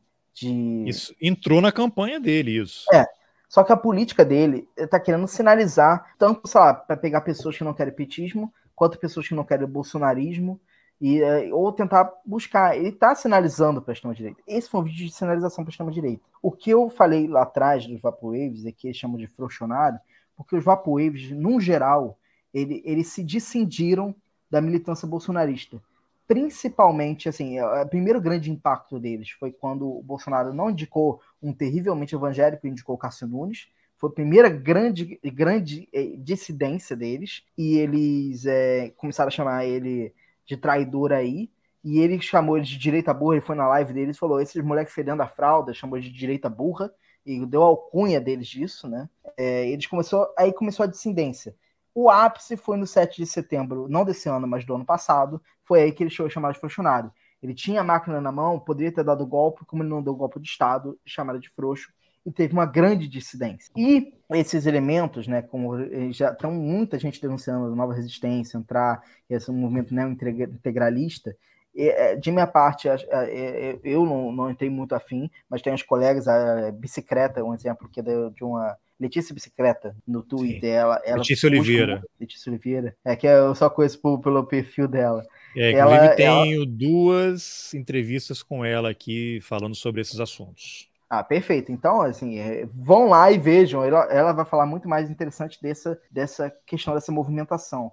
Então, a gente tem essa, essa, esse entrismo na esquerda de, um, de uma galera nem integralista que tá com esses elementos tradicionalistas. Então, eles estão querendo sinalizar para essas pessoas. Então, quando ele faz essa, esse vídeo, ele está sinalizando para essas pessoas que ele quer, assim, ó, você que está arrependido do bolsonarismo, você pode ter isso aí pode vir para cá. Porque, assim, é, é, o que a gente fala, tá todo mundo sabendo, quem tá ganhando trocentos reais para fazer o marketing sabe disso. Sabe por quê? Porque eles botaram lá do lado do Bolsonaro, olha só o copiozinho de leite ali do lado, do lado da TV. É, eu, inclusive eu queria é, passar alguns trechos aqui em detalhe para você comentar, e já com essa pergunta também. Para montar um vídeo assim, você precisa de gente muito qualificada com muito conhecimento sobre esse assunto. Isso aí não é uma coisa que você faz em meia hora. Você tem que pegar símbolos, conectar tudo isso, ver cor. Então, a equipe do Ciro fez o quê? Contratou gente que entende desse assunto. Pode ser um estudioso como você, ou pode ser gente que é realmente militante desse troço, já que há essa conexão toda do PDT aí com a nova resistência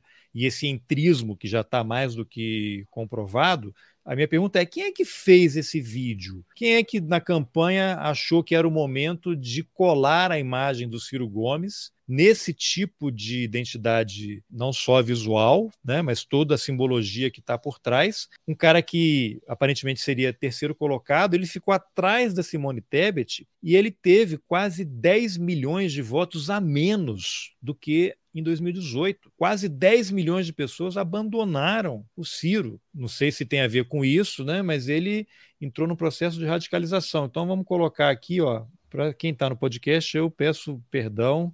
Sugiro que vocês entrem na versão aqui do canal no YouTube para verem o vídeo ou cliquem no vídeo aí nesse momento e vão assistindo enquanto estão ouvindo, se tiver possibilidade. Aqui, ó, você tem começa com Lula planismo, né? Lula planismo, ó, Cifo, você viu que é um framezinho que uhum. aparece entre o Deixa eu ver se eu consigo ir frame a frame aqui. É, é um frame, está escrito Lula planismo na tela, aí vem outras letras atrás e aí aparece a imagem um cifrão né, que é dinheiro, a gente vendo rápido talvez não perceba, mas o cérebro está recebendo tudo isso, né? Aí você tem ali fofu, fofu, são aquelas imagens de interferência, né? Uhum. É, e aí vem aqui com vários símbolos, e aí vem sifu, né, que é apesar de estar com a letra C, né, remete a se ferrou, né, para não usar outra palavra, uhum. né? Aí vem Aí vem aqui para a imagem, aí temos aqui, aqui andando sem o áudio, aí temos o Gregório do Vivier, que não aparece inteiro, né?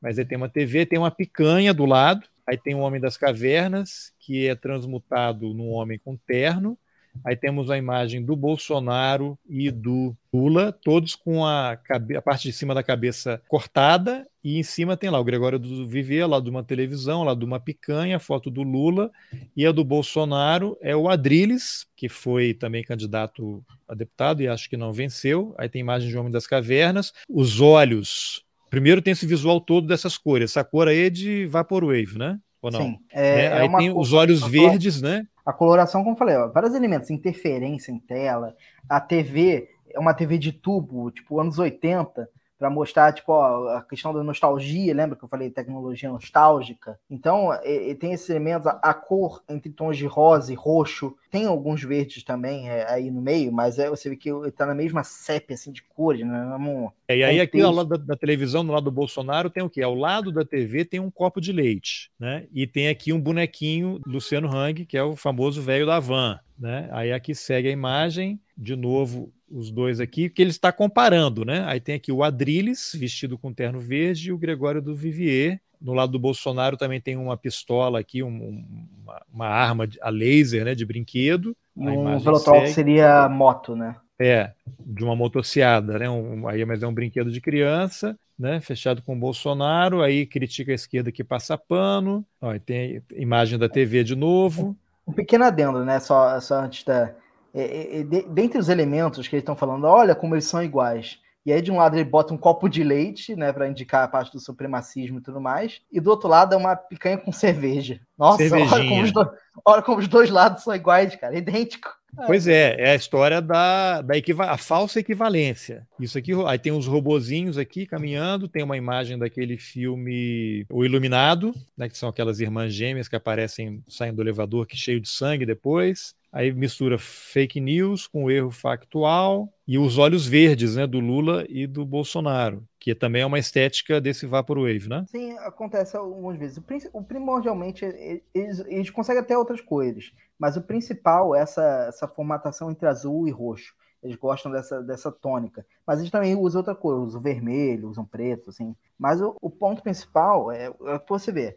Os elementos são Vaporwave. É, não só a imagem, como tem esses outros elementos e essas sinalizações, tem lá a interferência, a cor, a estética. Acho que tem até uma galinha no meio ali que. Tem uma galinha.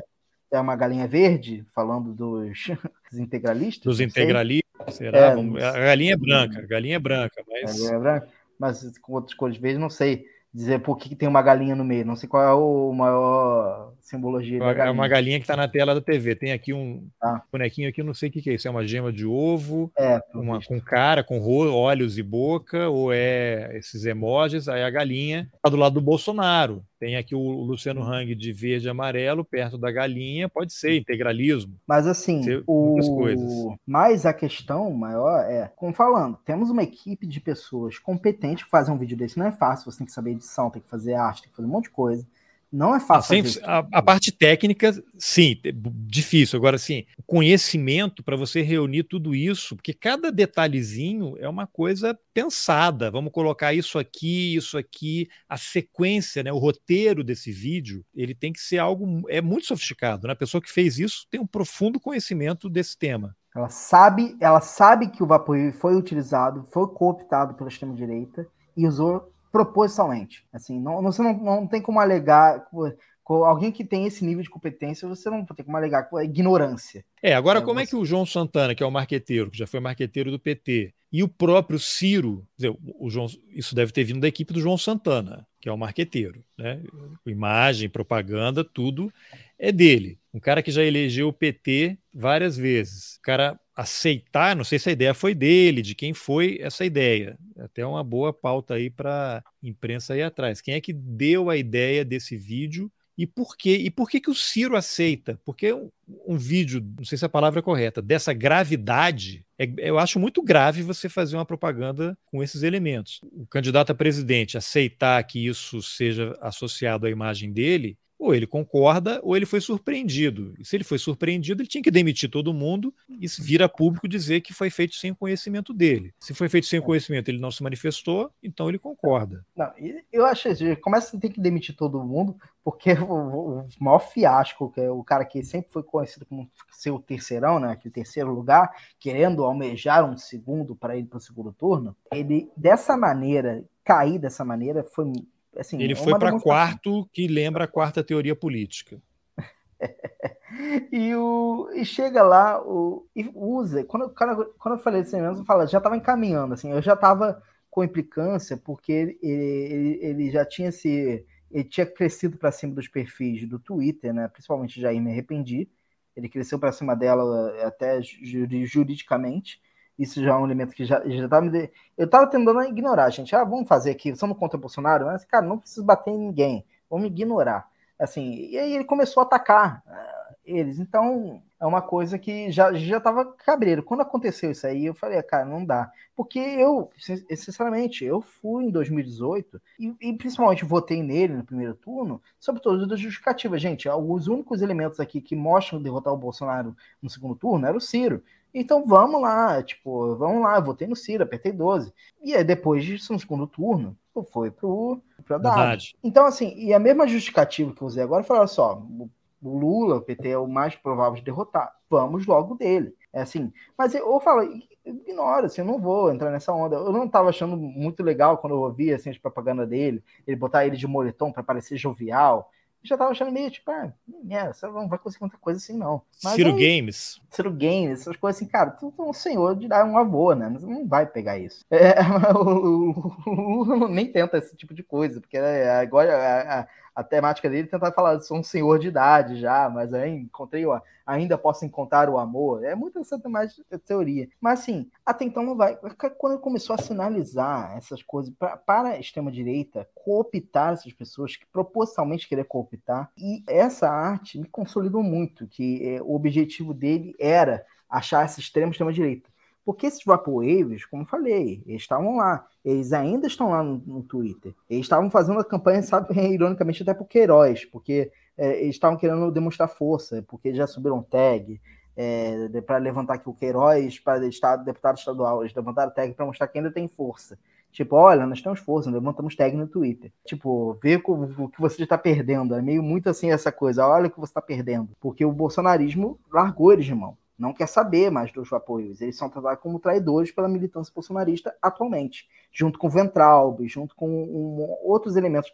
O Ernesto Araújo é tratado como traidor do bolsonarismo. O, você vê ah, a rede é? do Ernesto Araújo, se você entrar lá hoje, as primeiras coisas são a galera quebrando pau nele. Falando, ele está dando ah, curso agora, eu vi outro dia aí no Twitter é. dele, ele está dando cursos. O, o alcance né? dele foi totalmente cortado, que o Bolsonaro cortou o alcance. Não, um cara que tinha 10 mil, 15 mil curtidas com cada tweet falando de comunovírus, essas coisas assim, hoje o cara não, não nem, sei lá, 300 curtidas. Tem vezes que o meu tweet de, de 9 mil seguidores tem mais curtida que o dele, sabe? É, é algo assim, o bolsonarismo, a máquina de moer bolsonarista é bem cruel para quem não é mais o... É, já que você mencionou o Ernesto Araújo, tem um tweet dele aqui de outubro de 2019. Felipe G. Martins é um homem de fé e dedicação sem par, que se coloca inteiro com seu talento e capacidade admiráveis na luta pelo que é bom e justo pelo futuro da pátria, sempre com fidelidade total ao presidente Bolsonaro e aos seus ideais. Ele termina a frase com Deus vult. Aí ele coloca aqui um hashtag Somos Todos Felipe Martins. Eu não sei se foi nesse momento aí da. Não, da lapela, 19 né? não era a pandemia, aquele negócio foi na pandemia, né? Foi antes do, do episódio lá do, do gesto de arrumar a lapela. Mas assim, é, isso aqui eu peguei para poder a gente destacar Deus vult, que é o que Deus quer, é isso? Deus quer em latim, né? Que então, toda vez que eu encontrar essa frase aqui, eu posso pensar o quê? Você pode pensar que os caras estão querendo sinalizar, principalmente para essa, essa galera e para essa ideia de direito alternativa que está ó, numa luta do bem contra o mal.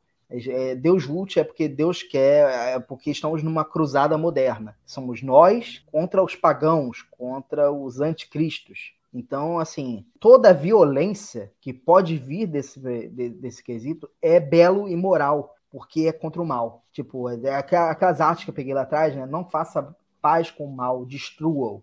sempre são muitas frases é, que enaltecem a violência, que enaltecem é, essa ideia de que você é um guerreiro. Tudo que você faz é válido porque é para derrotar o seu inimigo. Então, essa política, principalmente o olavista, que ajuda muito, essa, essa ideia de que é, tem que xingar, tem que atacar, tem que menosprezar, é, é, assediar, não há problema, porque é, é, essa grande sinalização que eles têm. Então, quando a gente esses principais elementos vêm como naturalização. Quando você. O, o Vaporwave serviu para isso. No, aquele, aquele deitadas que eu, que eu citei, eles tinham lá, os primeiros perfis dele usavam uma estética Vaporwave. Depois é que ele mudou para aquele cara só do tapa-olho. Mas ele usava também uma estética Vaporwave. O, o Felipe G. Martins, até hoje, se você entrar agora no perfil do Felipe G. Martins, vai estar no mural do Twitter dele uma imagem Vaporwave. Até hoje. É, com, a, com a frase do, do Dilas Thomas, é, do, do poema do Not Go Gentle e That Good Night. Não entre gentilmente nessa, nessa boa noite. É, é que, que o tweet, o, o, o, tweet, o poema original fala sobre morte, né? acho que a morte do pai de Los Thomas, mas que no, na, nessa pegada, muitos da extrema-direita utilizam a ideia de que, tipo, não, não morra docilmente, sabe? Você pode até morrer, mas não seja de maneira dócil. Tipo, lute. Até hoje, olha só a estética Vaporwave ali. Um exército em, é, em marcha, em, em, horda, né? Atacando, em ponto de ataque em cima de uma cavalaria. E com a frase em Vaporwave falando Do not go gentle e that good night. Então, é uma... É, é, é mostra como esses elementos até hoje. O Felipe de Martins foi e ainda é muito tratado como uma figura centralizadora dessa militância específica.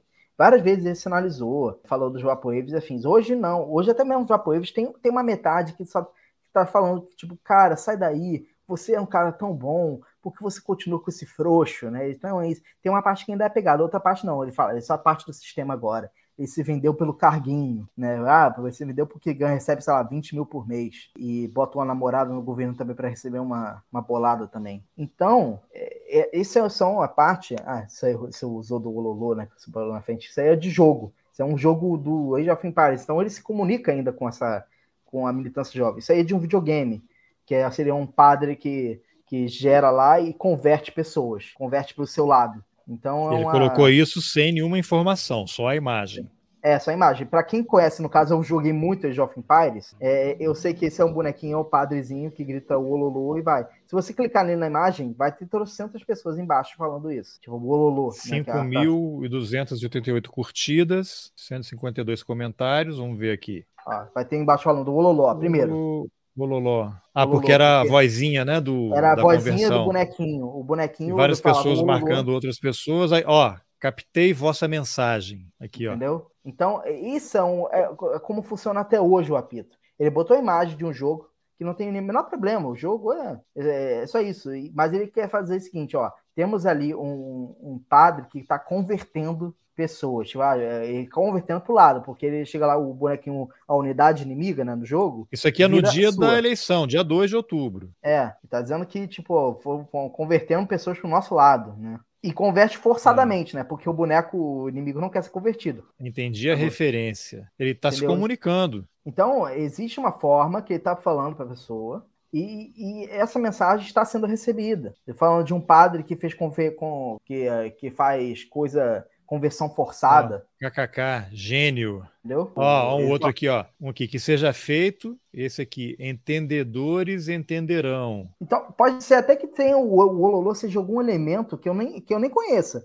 Eu vou falar, pode ser um Dog Wish ainda mais profundo do que eu tô falando. Só tô explicando o que, que eu sei assim por cima. Mas, por exemplo, é de um jogo. Talvez se, se bobear, você for pesquisar no Forchan, isso é uma coisa. Pode ser que esse Wololo seja um alimento mais pesado ainda. Porque de tanta gente que tá falando de entender referência e tudo mais, pode ser algo. Olha ali, ó. Olha ali. Vai, vai, vai um pouco pra cima. É, olha ali um bonequinho. Luiz Guildo Gonçalves ali com uma estética Vaporwave ali, ó. Clica aí pra ver. Aí, ó, um boneco que seria o Olavo de Carvalho, em caveira, com um Memento Moro embaixo, com uma estética totalmente Vaporwave pescando a referência. O que, que, é Memento Mori? O que, que é Memento Mori? Memento Mori é tipo, lembre-se antes de morrer. Aquele. É, ideia de que você morre, mas você, você morre com, com uma mensagem sendo gravada, acho que é isso. Memento Mori é, ou é isso ou é a frase que tem no, no, no e, jazigo, é, né? e essa pessoa, ela segue o Neymar, que declarou voto no Bolsonaro, pessoas que é o Padre Leonardo, que acho que também declarou voto, o Rudy Giuliani, lá que foi prefeito de Nova York, enrolado aí na campanha do Trump, Padre Kelmon. Então, é assim, você vê que assim, esse Ololô talvez seja até um, um dog whistle mais pesado do que eu imaginei, né? É, pode ser algo bem maior do que isso que eu tô falando, simplesmente do que significa aquela figurinha. Aí, ó, nós venceremos no final do Felipe Gianartini, né? Então, é, é assim que a comunicação... Quebrou ao meio o Mar Vermelho. Então, é uma... É para saber como funcionam é, é, essa, essa, essa comunicação. O que Ciro fez foi se utilizar dessa comunicação. E eu vou mandar para você, assim, para a gente ir finalizando, o último, o último prêmio, depois desse momento em que o Ciro utilizou, essa base foi acionada. Eles foram lá, eles, eles começaram a conversar entre si. Tipo, olha lá, olha como a esquerda tá, se assusta até hoje com o Vaporwave. E eles fizeram algo de presente, tipo, deram RT, que eu enviei para você no WhatsApp aí agora. Eles deram um RT no, no, no vídeo do, do Ciro, com essa imagem que eu enviei para você, para você botar em tela. Ah, olha só. Peraí que eu vou jogar, fazer uma operação aqui. Que é a, que é a grande frase dele. Eu peço desculpa que eu quase esqueci dessa daí, que estava numa outra pasta. Não, essa aqui, isso aqui, essa, estou pegando aqui a imagem para colocar, mas só para as pessoas entenderem, essa imagem que a gente vai mostrar, ela veio de onde? Ela veio de um perfil Vaporwave no Twitter, em retweet direto a essa a esse vídeo que o Ciro fez em Estática Vaporwave, chegaram esses perfis e começaram a dar retweet com essa imagem. Está em choque. Aí tem uma impressora, um trator, que seria o que? Agronegócio. Eu não sei se é o, é o, o, irmão do Ciro, né? Que, que tava com um trator, lembra alguma coisa assim? Que ah, ele sim, ele subiu num trator e levou um tiro lá numa manifestação, é. lá no movimento dos policiais militares. Sim. Então, essa impressora, eu não sei dizer exatamente por que é impressora, mas é aquela coisa, elementos tecnológicos com agro também, que é elemento mais tradicional, né? Do dia a dia, do agro. O número dele recebeu o óculos que você já sinalizou antes, tá, sendo aquela, aquela parte dos memes e essa frase está em choque, que era uma frase muito dos Vaporwaves no ápice deles em 2019. Eles assediavam alguém, a pessoa sinalizava, olha, me assediando, e falando, tá em choque? É a nova era. Então eles só botaram de novo, tá em choque. Então, assim, o apito foi tocado e escutado com sucesso. Agora a gente tem que se perguntar é, o porquê e por quem. Quem é que, que fez esse, daí, esse apito? E, e com certeza, assim, não funcionou para o Ciro, mas vai é. funcionar para frente? Não sei. Mas o motivo, ao meu ver, do que eu encontro e observo é esse. E foi concluído. Quando chegou os Vaporwaves, eles sinalizaram e se sentiram representados com essa imagem. Só para a gente encerrar então aqui, o que, que você poderia amarrar, dando mais algum detalhe do seu TCC? Vou ler de novo o título aqui: Recepções da História Profunda na Direita Alternativa Contemporânea, Tradicionalismo e Conspiracionismo no Movimento Vaporwave. Você monitora grupos de Telegram, de WhatsApp, sites. Você está mergulhado aí na Deep Web também para monitorar isso. E qual é a sua conclusão em relação a essa movimentação? É um, é um movimento que está se ampliando, está atingindo cada vez mais pessoas e elas estão usando aquela imagem do Wololo lá.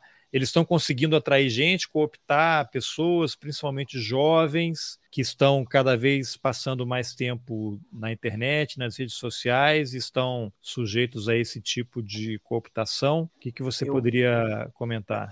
Enquanto eu falo, né, você falando da conclusão, eu, eu, eu, realmente achava que a gente não ia nem chegar perto da, dessa parte, porque assim, ó, o interesse principal é falar dos Vaporwaves, né? Mas quando a gente fala dessa figura deles com a história, porque eu falo muito dessas conspirações, essa linha conspiracionista deles e uma conspiração que envolve uma mitologia bíblica né, de uma judaico-cristã, né, que usam muito livros apócrifos e afins, e eles realmente usam e abusam dessa ideia que eu falei dos gigantes, que existem gigantes, que esses gigantes querem corromper a humanidade através do comunismo, através do globalismo e afins. E fala que toda que uh, eles falam que a ascensão da homossexualidade, segundo eles, né, é, é, é, a prova de que, por exemplo, eles estão querendo, conseguindo degenerar a sociedade. Isso é algo que é, eu abordo muito, abordo dessa forma.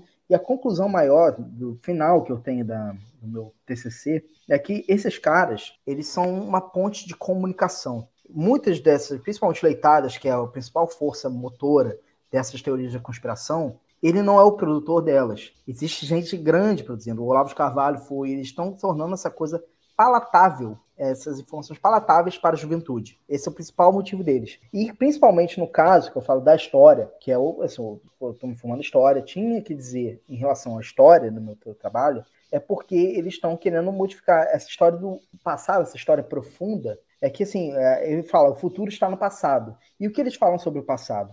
Passado para eles é isso. A comunicação é temos que nos afastar do mundo moderno e nos aproximar da tradição. E isso daí, ela, ele, ele conclui que para isso assim a conspiração é uma ferramenta ótima, porque é muito fácil dizer que a gente enfrenta forças malignas, ultrapoderosas, que nossos inimigos são descendentes dos gigantes, que são seres que misturam com anjos caídos e pessoas. Então, assim, dá um caráter de, de, de uma luta espiritual, dá um caráter de um inimigo é, praticamente imbatível e que só pode ser combatido se a gente se for fervoroso, se for violento, se for é, é, engajado. E, e, tudo vale porque é, o nosso inimigo é poderoso, tudo vale para destruí-lo. Então, todo tipo de atrocidade vai, é, é, imagens que eu não boto aqui em tela porque são muito pesadas, ultra violentas, eles botando arma na cintura para mostrar para para atacar outros perfis, né, que, que eles fizeram é, é muito, é, é muito é, pesado o que eles fazem. E com a história,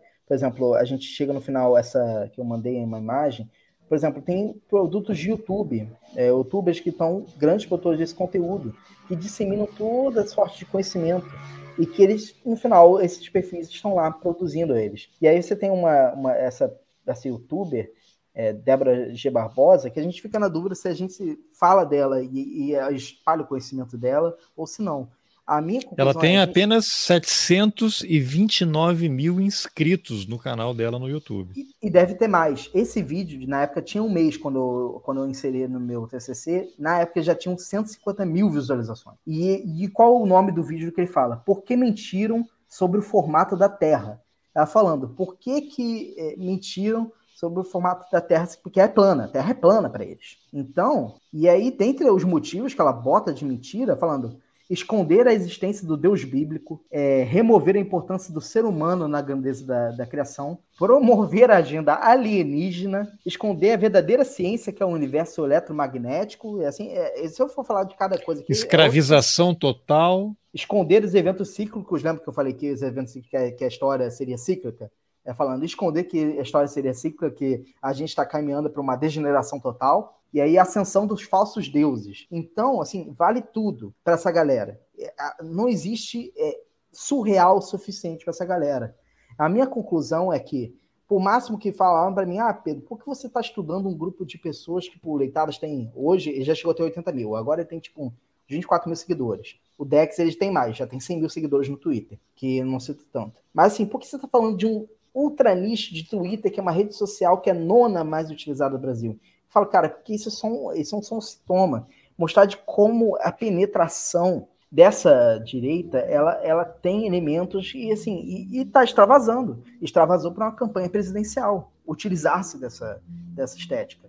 E o objetivo dela é, é chegar no final a esses produtores de conteúdo que aplica a ideia da conspiração, e da conspiração tudo vale, tudo vale. Né? Não existe surreal suficiente e, e, e, as pessoas vão consumir e vão consumir e cada vez mais com, e ficando maiores. Se nós ignorarmos esse fato, dizer, ah, eles vão me taxar de maluco, para que, que eu vou avisar? Porque se você não avisar, é isso que está sendo promovido. O produto final é sempre espalhar essa desinformação, esse conhecimento obscuro, obscurantista, sabe? Então, a ah, gente Agora, tá isso está cres... isso tá crescendo, como é que se nos protegemos, né? Bom, a gente não vai entrar nessa apenas como objeto de estudo, mas o público-alvo, em geral, é... são jovens. Isso aí tem uma espécie de, daria para dizer, criptofascismo, que isso vai embutido em lives aí de gamers, que, que vai o próprio algoritmo radicalizando, aparece um vídeo bonitinho, depois ele vai ser mais bonitinho, se você está na outra ponta, ele vai para o outro lado. Então você tem jovens que estão no YouTube o dia inteiro e dependendo do que eles assistem aí, youtubers, são mensagens, uma frase que ele não entende no começo, ele vai procurar, alguém comenta no chat, ah, lê isso aqui então, manda um link e aí pronto. É isso que está acontecendo?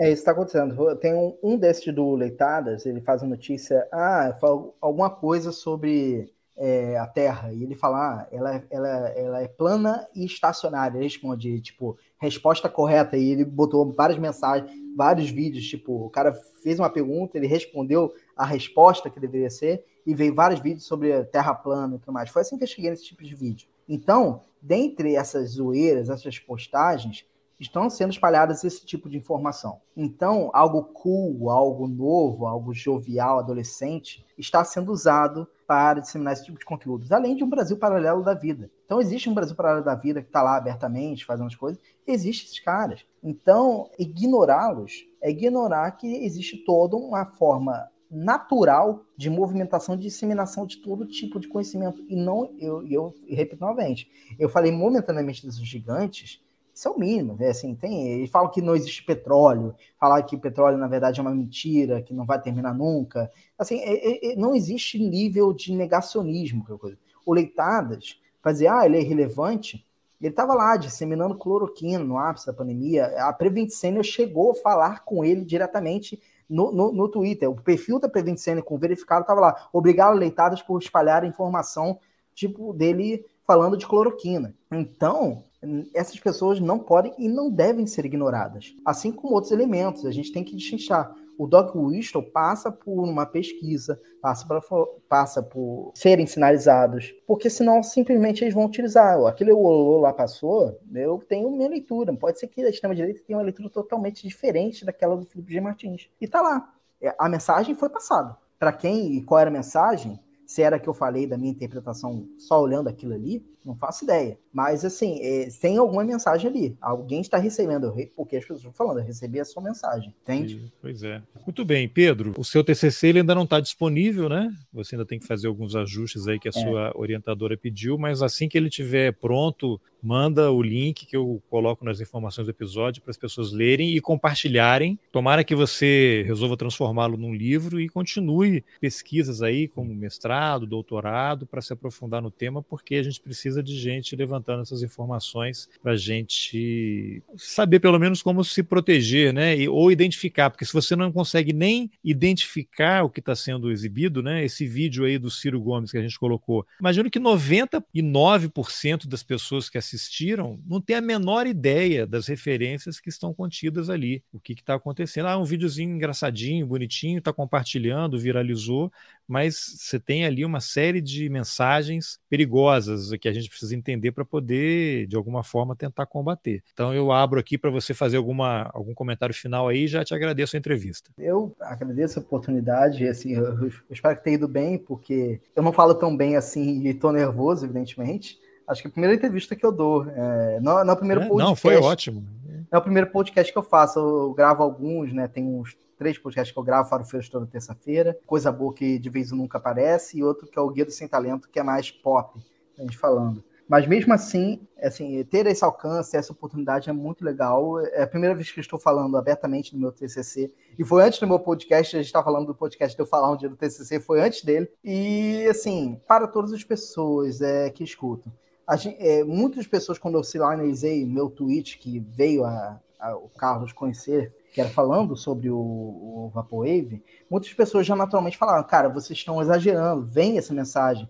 Tipo, ah, eu não acredito que esse tipo de coisa acontece. Eu acho um exagero de vocês falar, apontar esse tipo de coisa. E eu falo, cara, você achar um exagero é, é, é, mostra como essa ferramenta é boa. Eu não estou discordando de você, porque afinal das coisas, parece que a gente é, é louco mesmo, parece que a gente vira esses conspiracionistas. Mas a gente tá falando, cara, eles estão usando tantos elementos, tantas vezes, e está sendo utilizado e está sendo atendido. Não ignorem esse fato. E, e venham, e vejam. Pesquisa as pessoas estão falando. A gente não está tirando nada. A gente realmente não é louco. Esses caras usam e é uma ferramenta muito útil e é uma ferramenta que vai durar muitos anos. Vai demorar muito para que a gente consiga atrapalhar o, o apito de cachorro. Então sempre é. estudem, sempre vejam. Tá? Muito bem.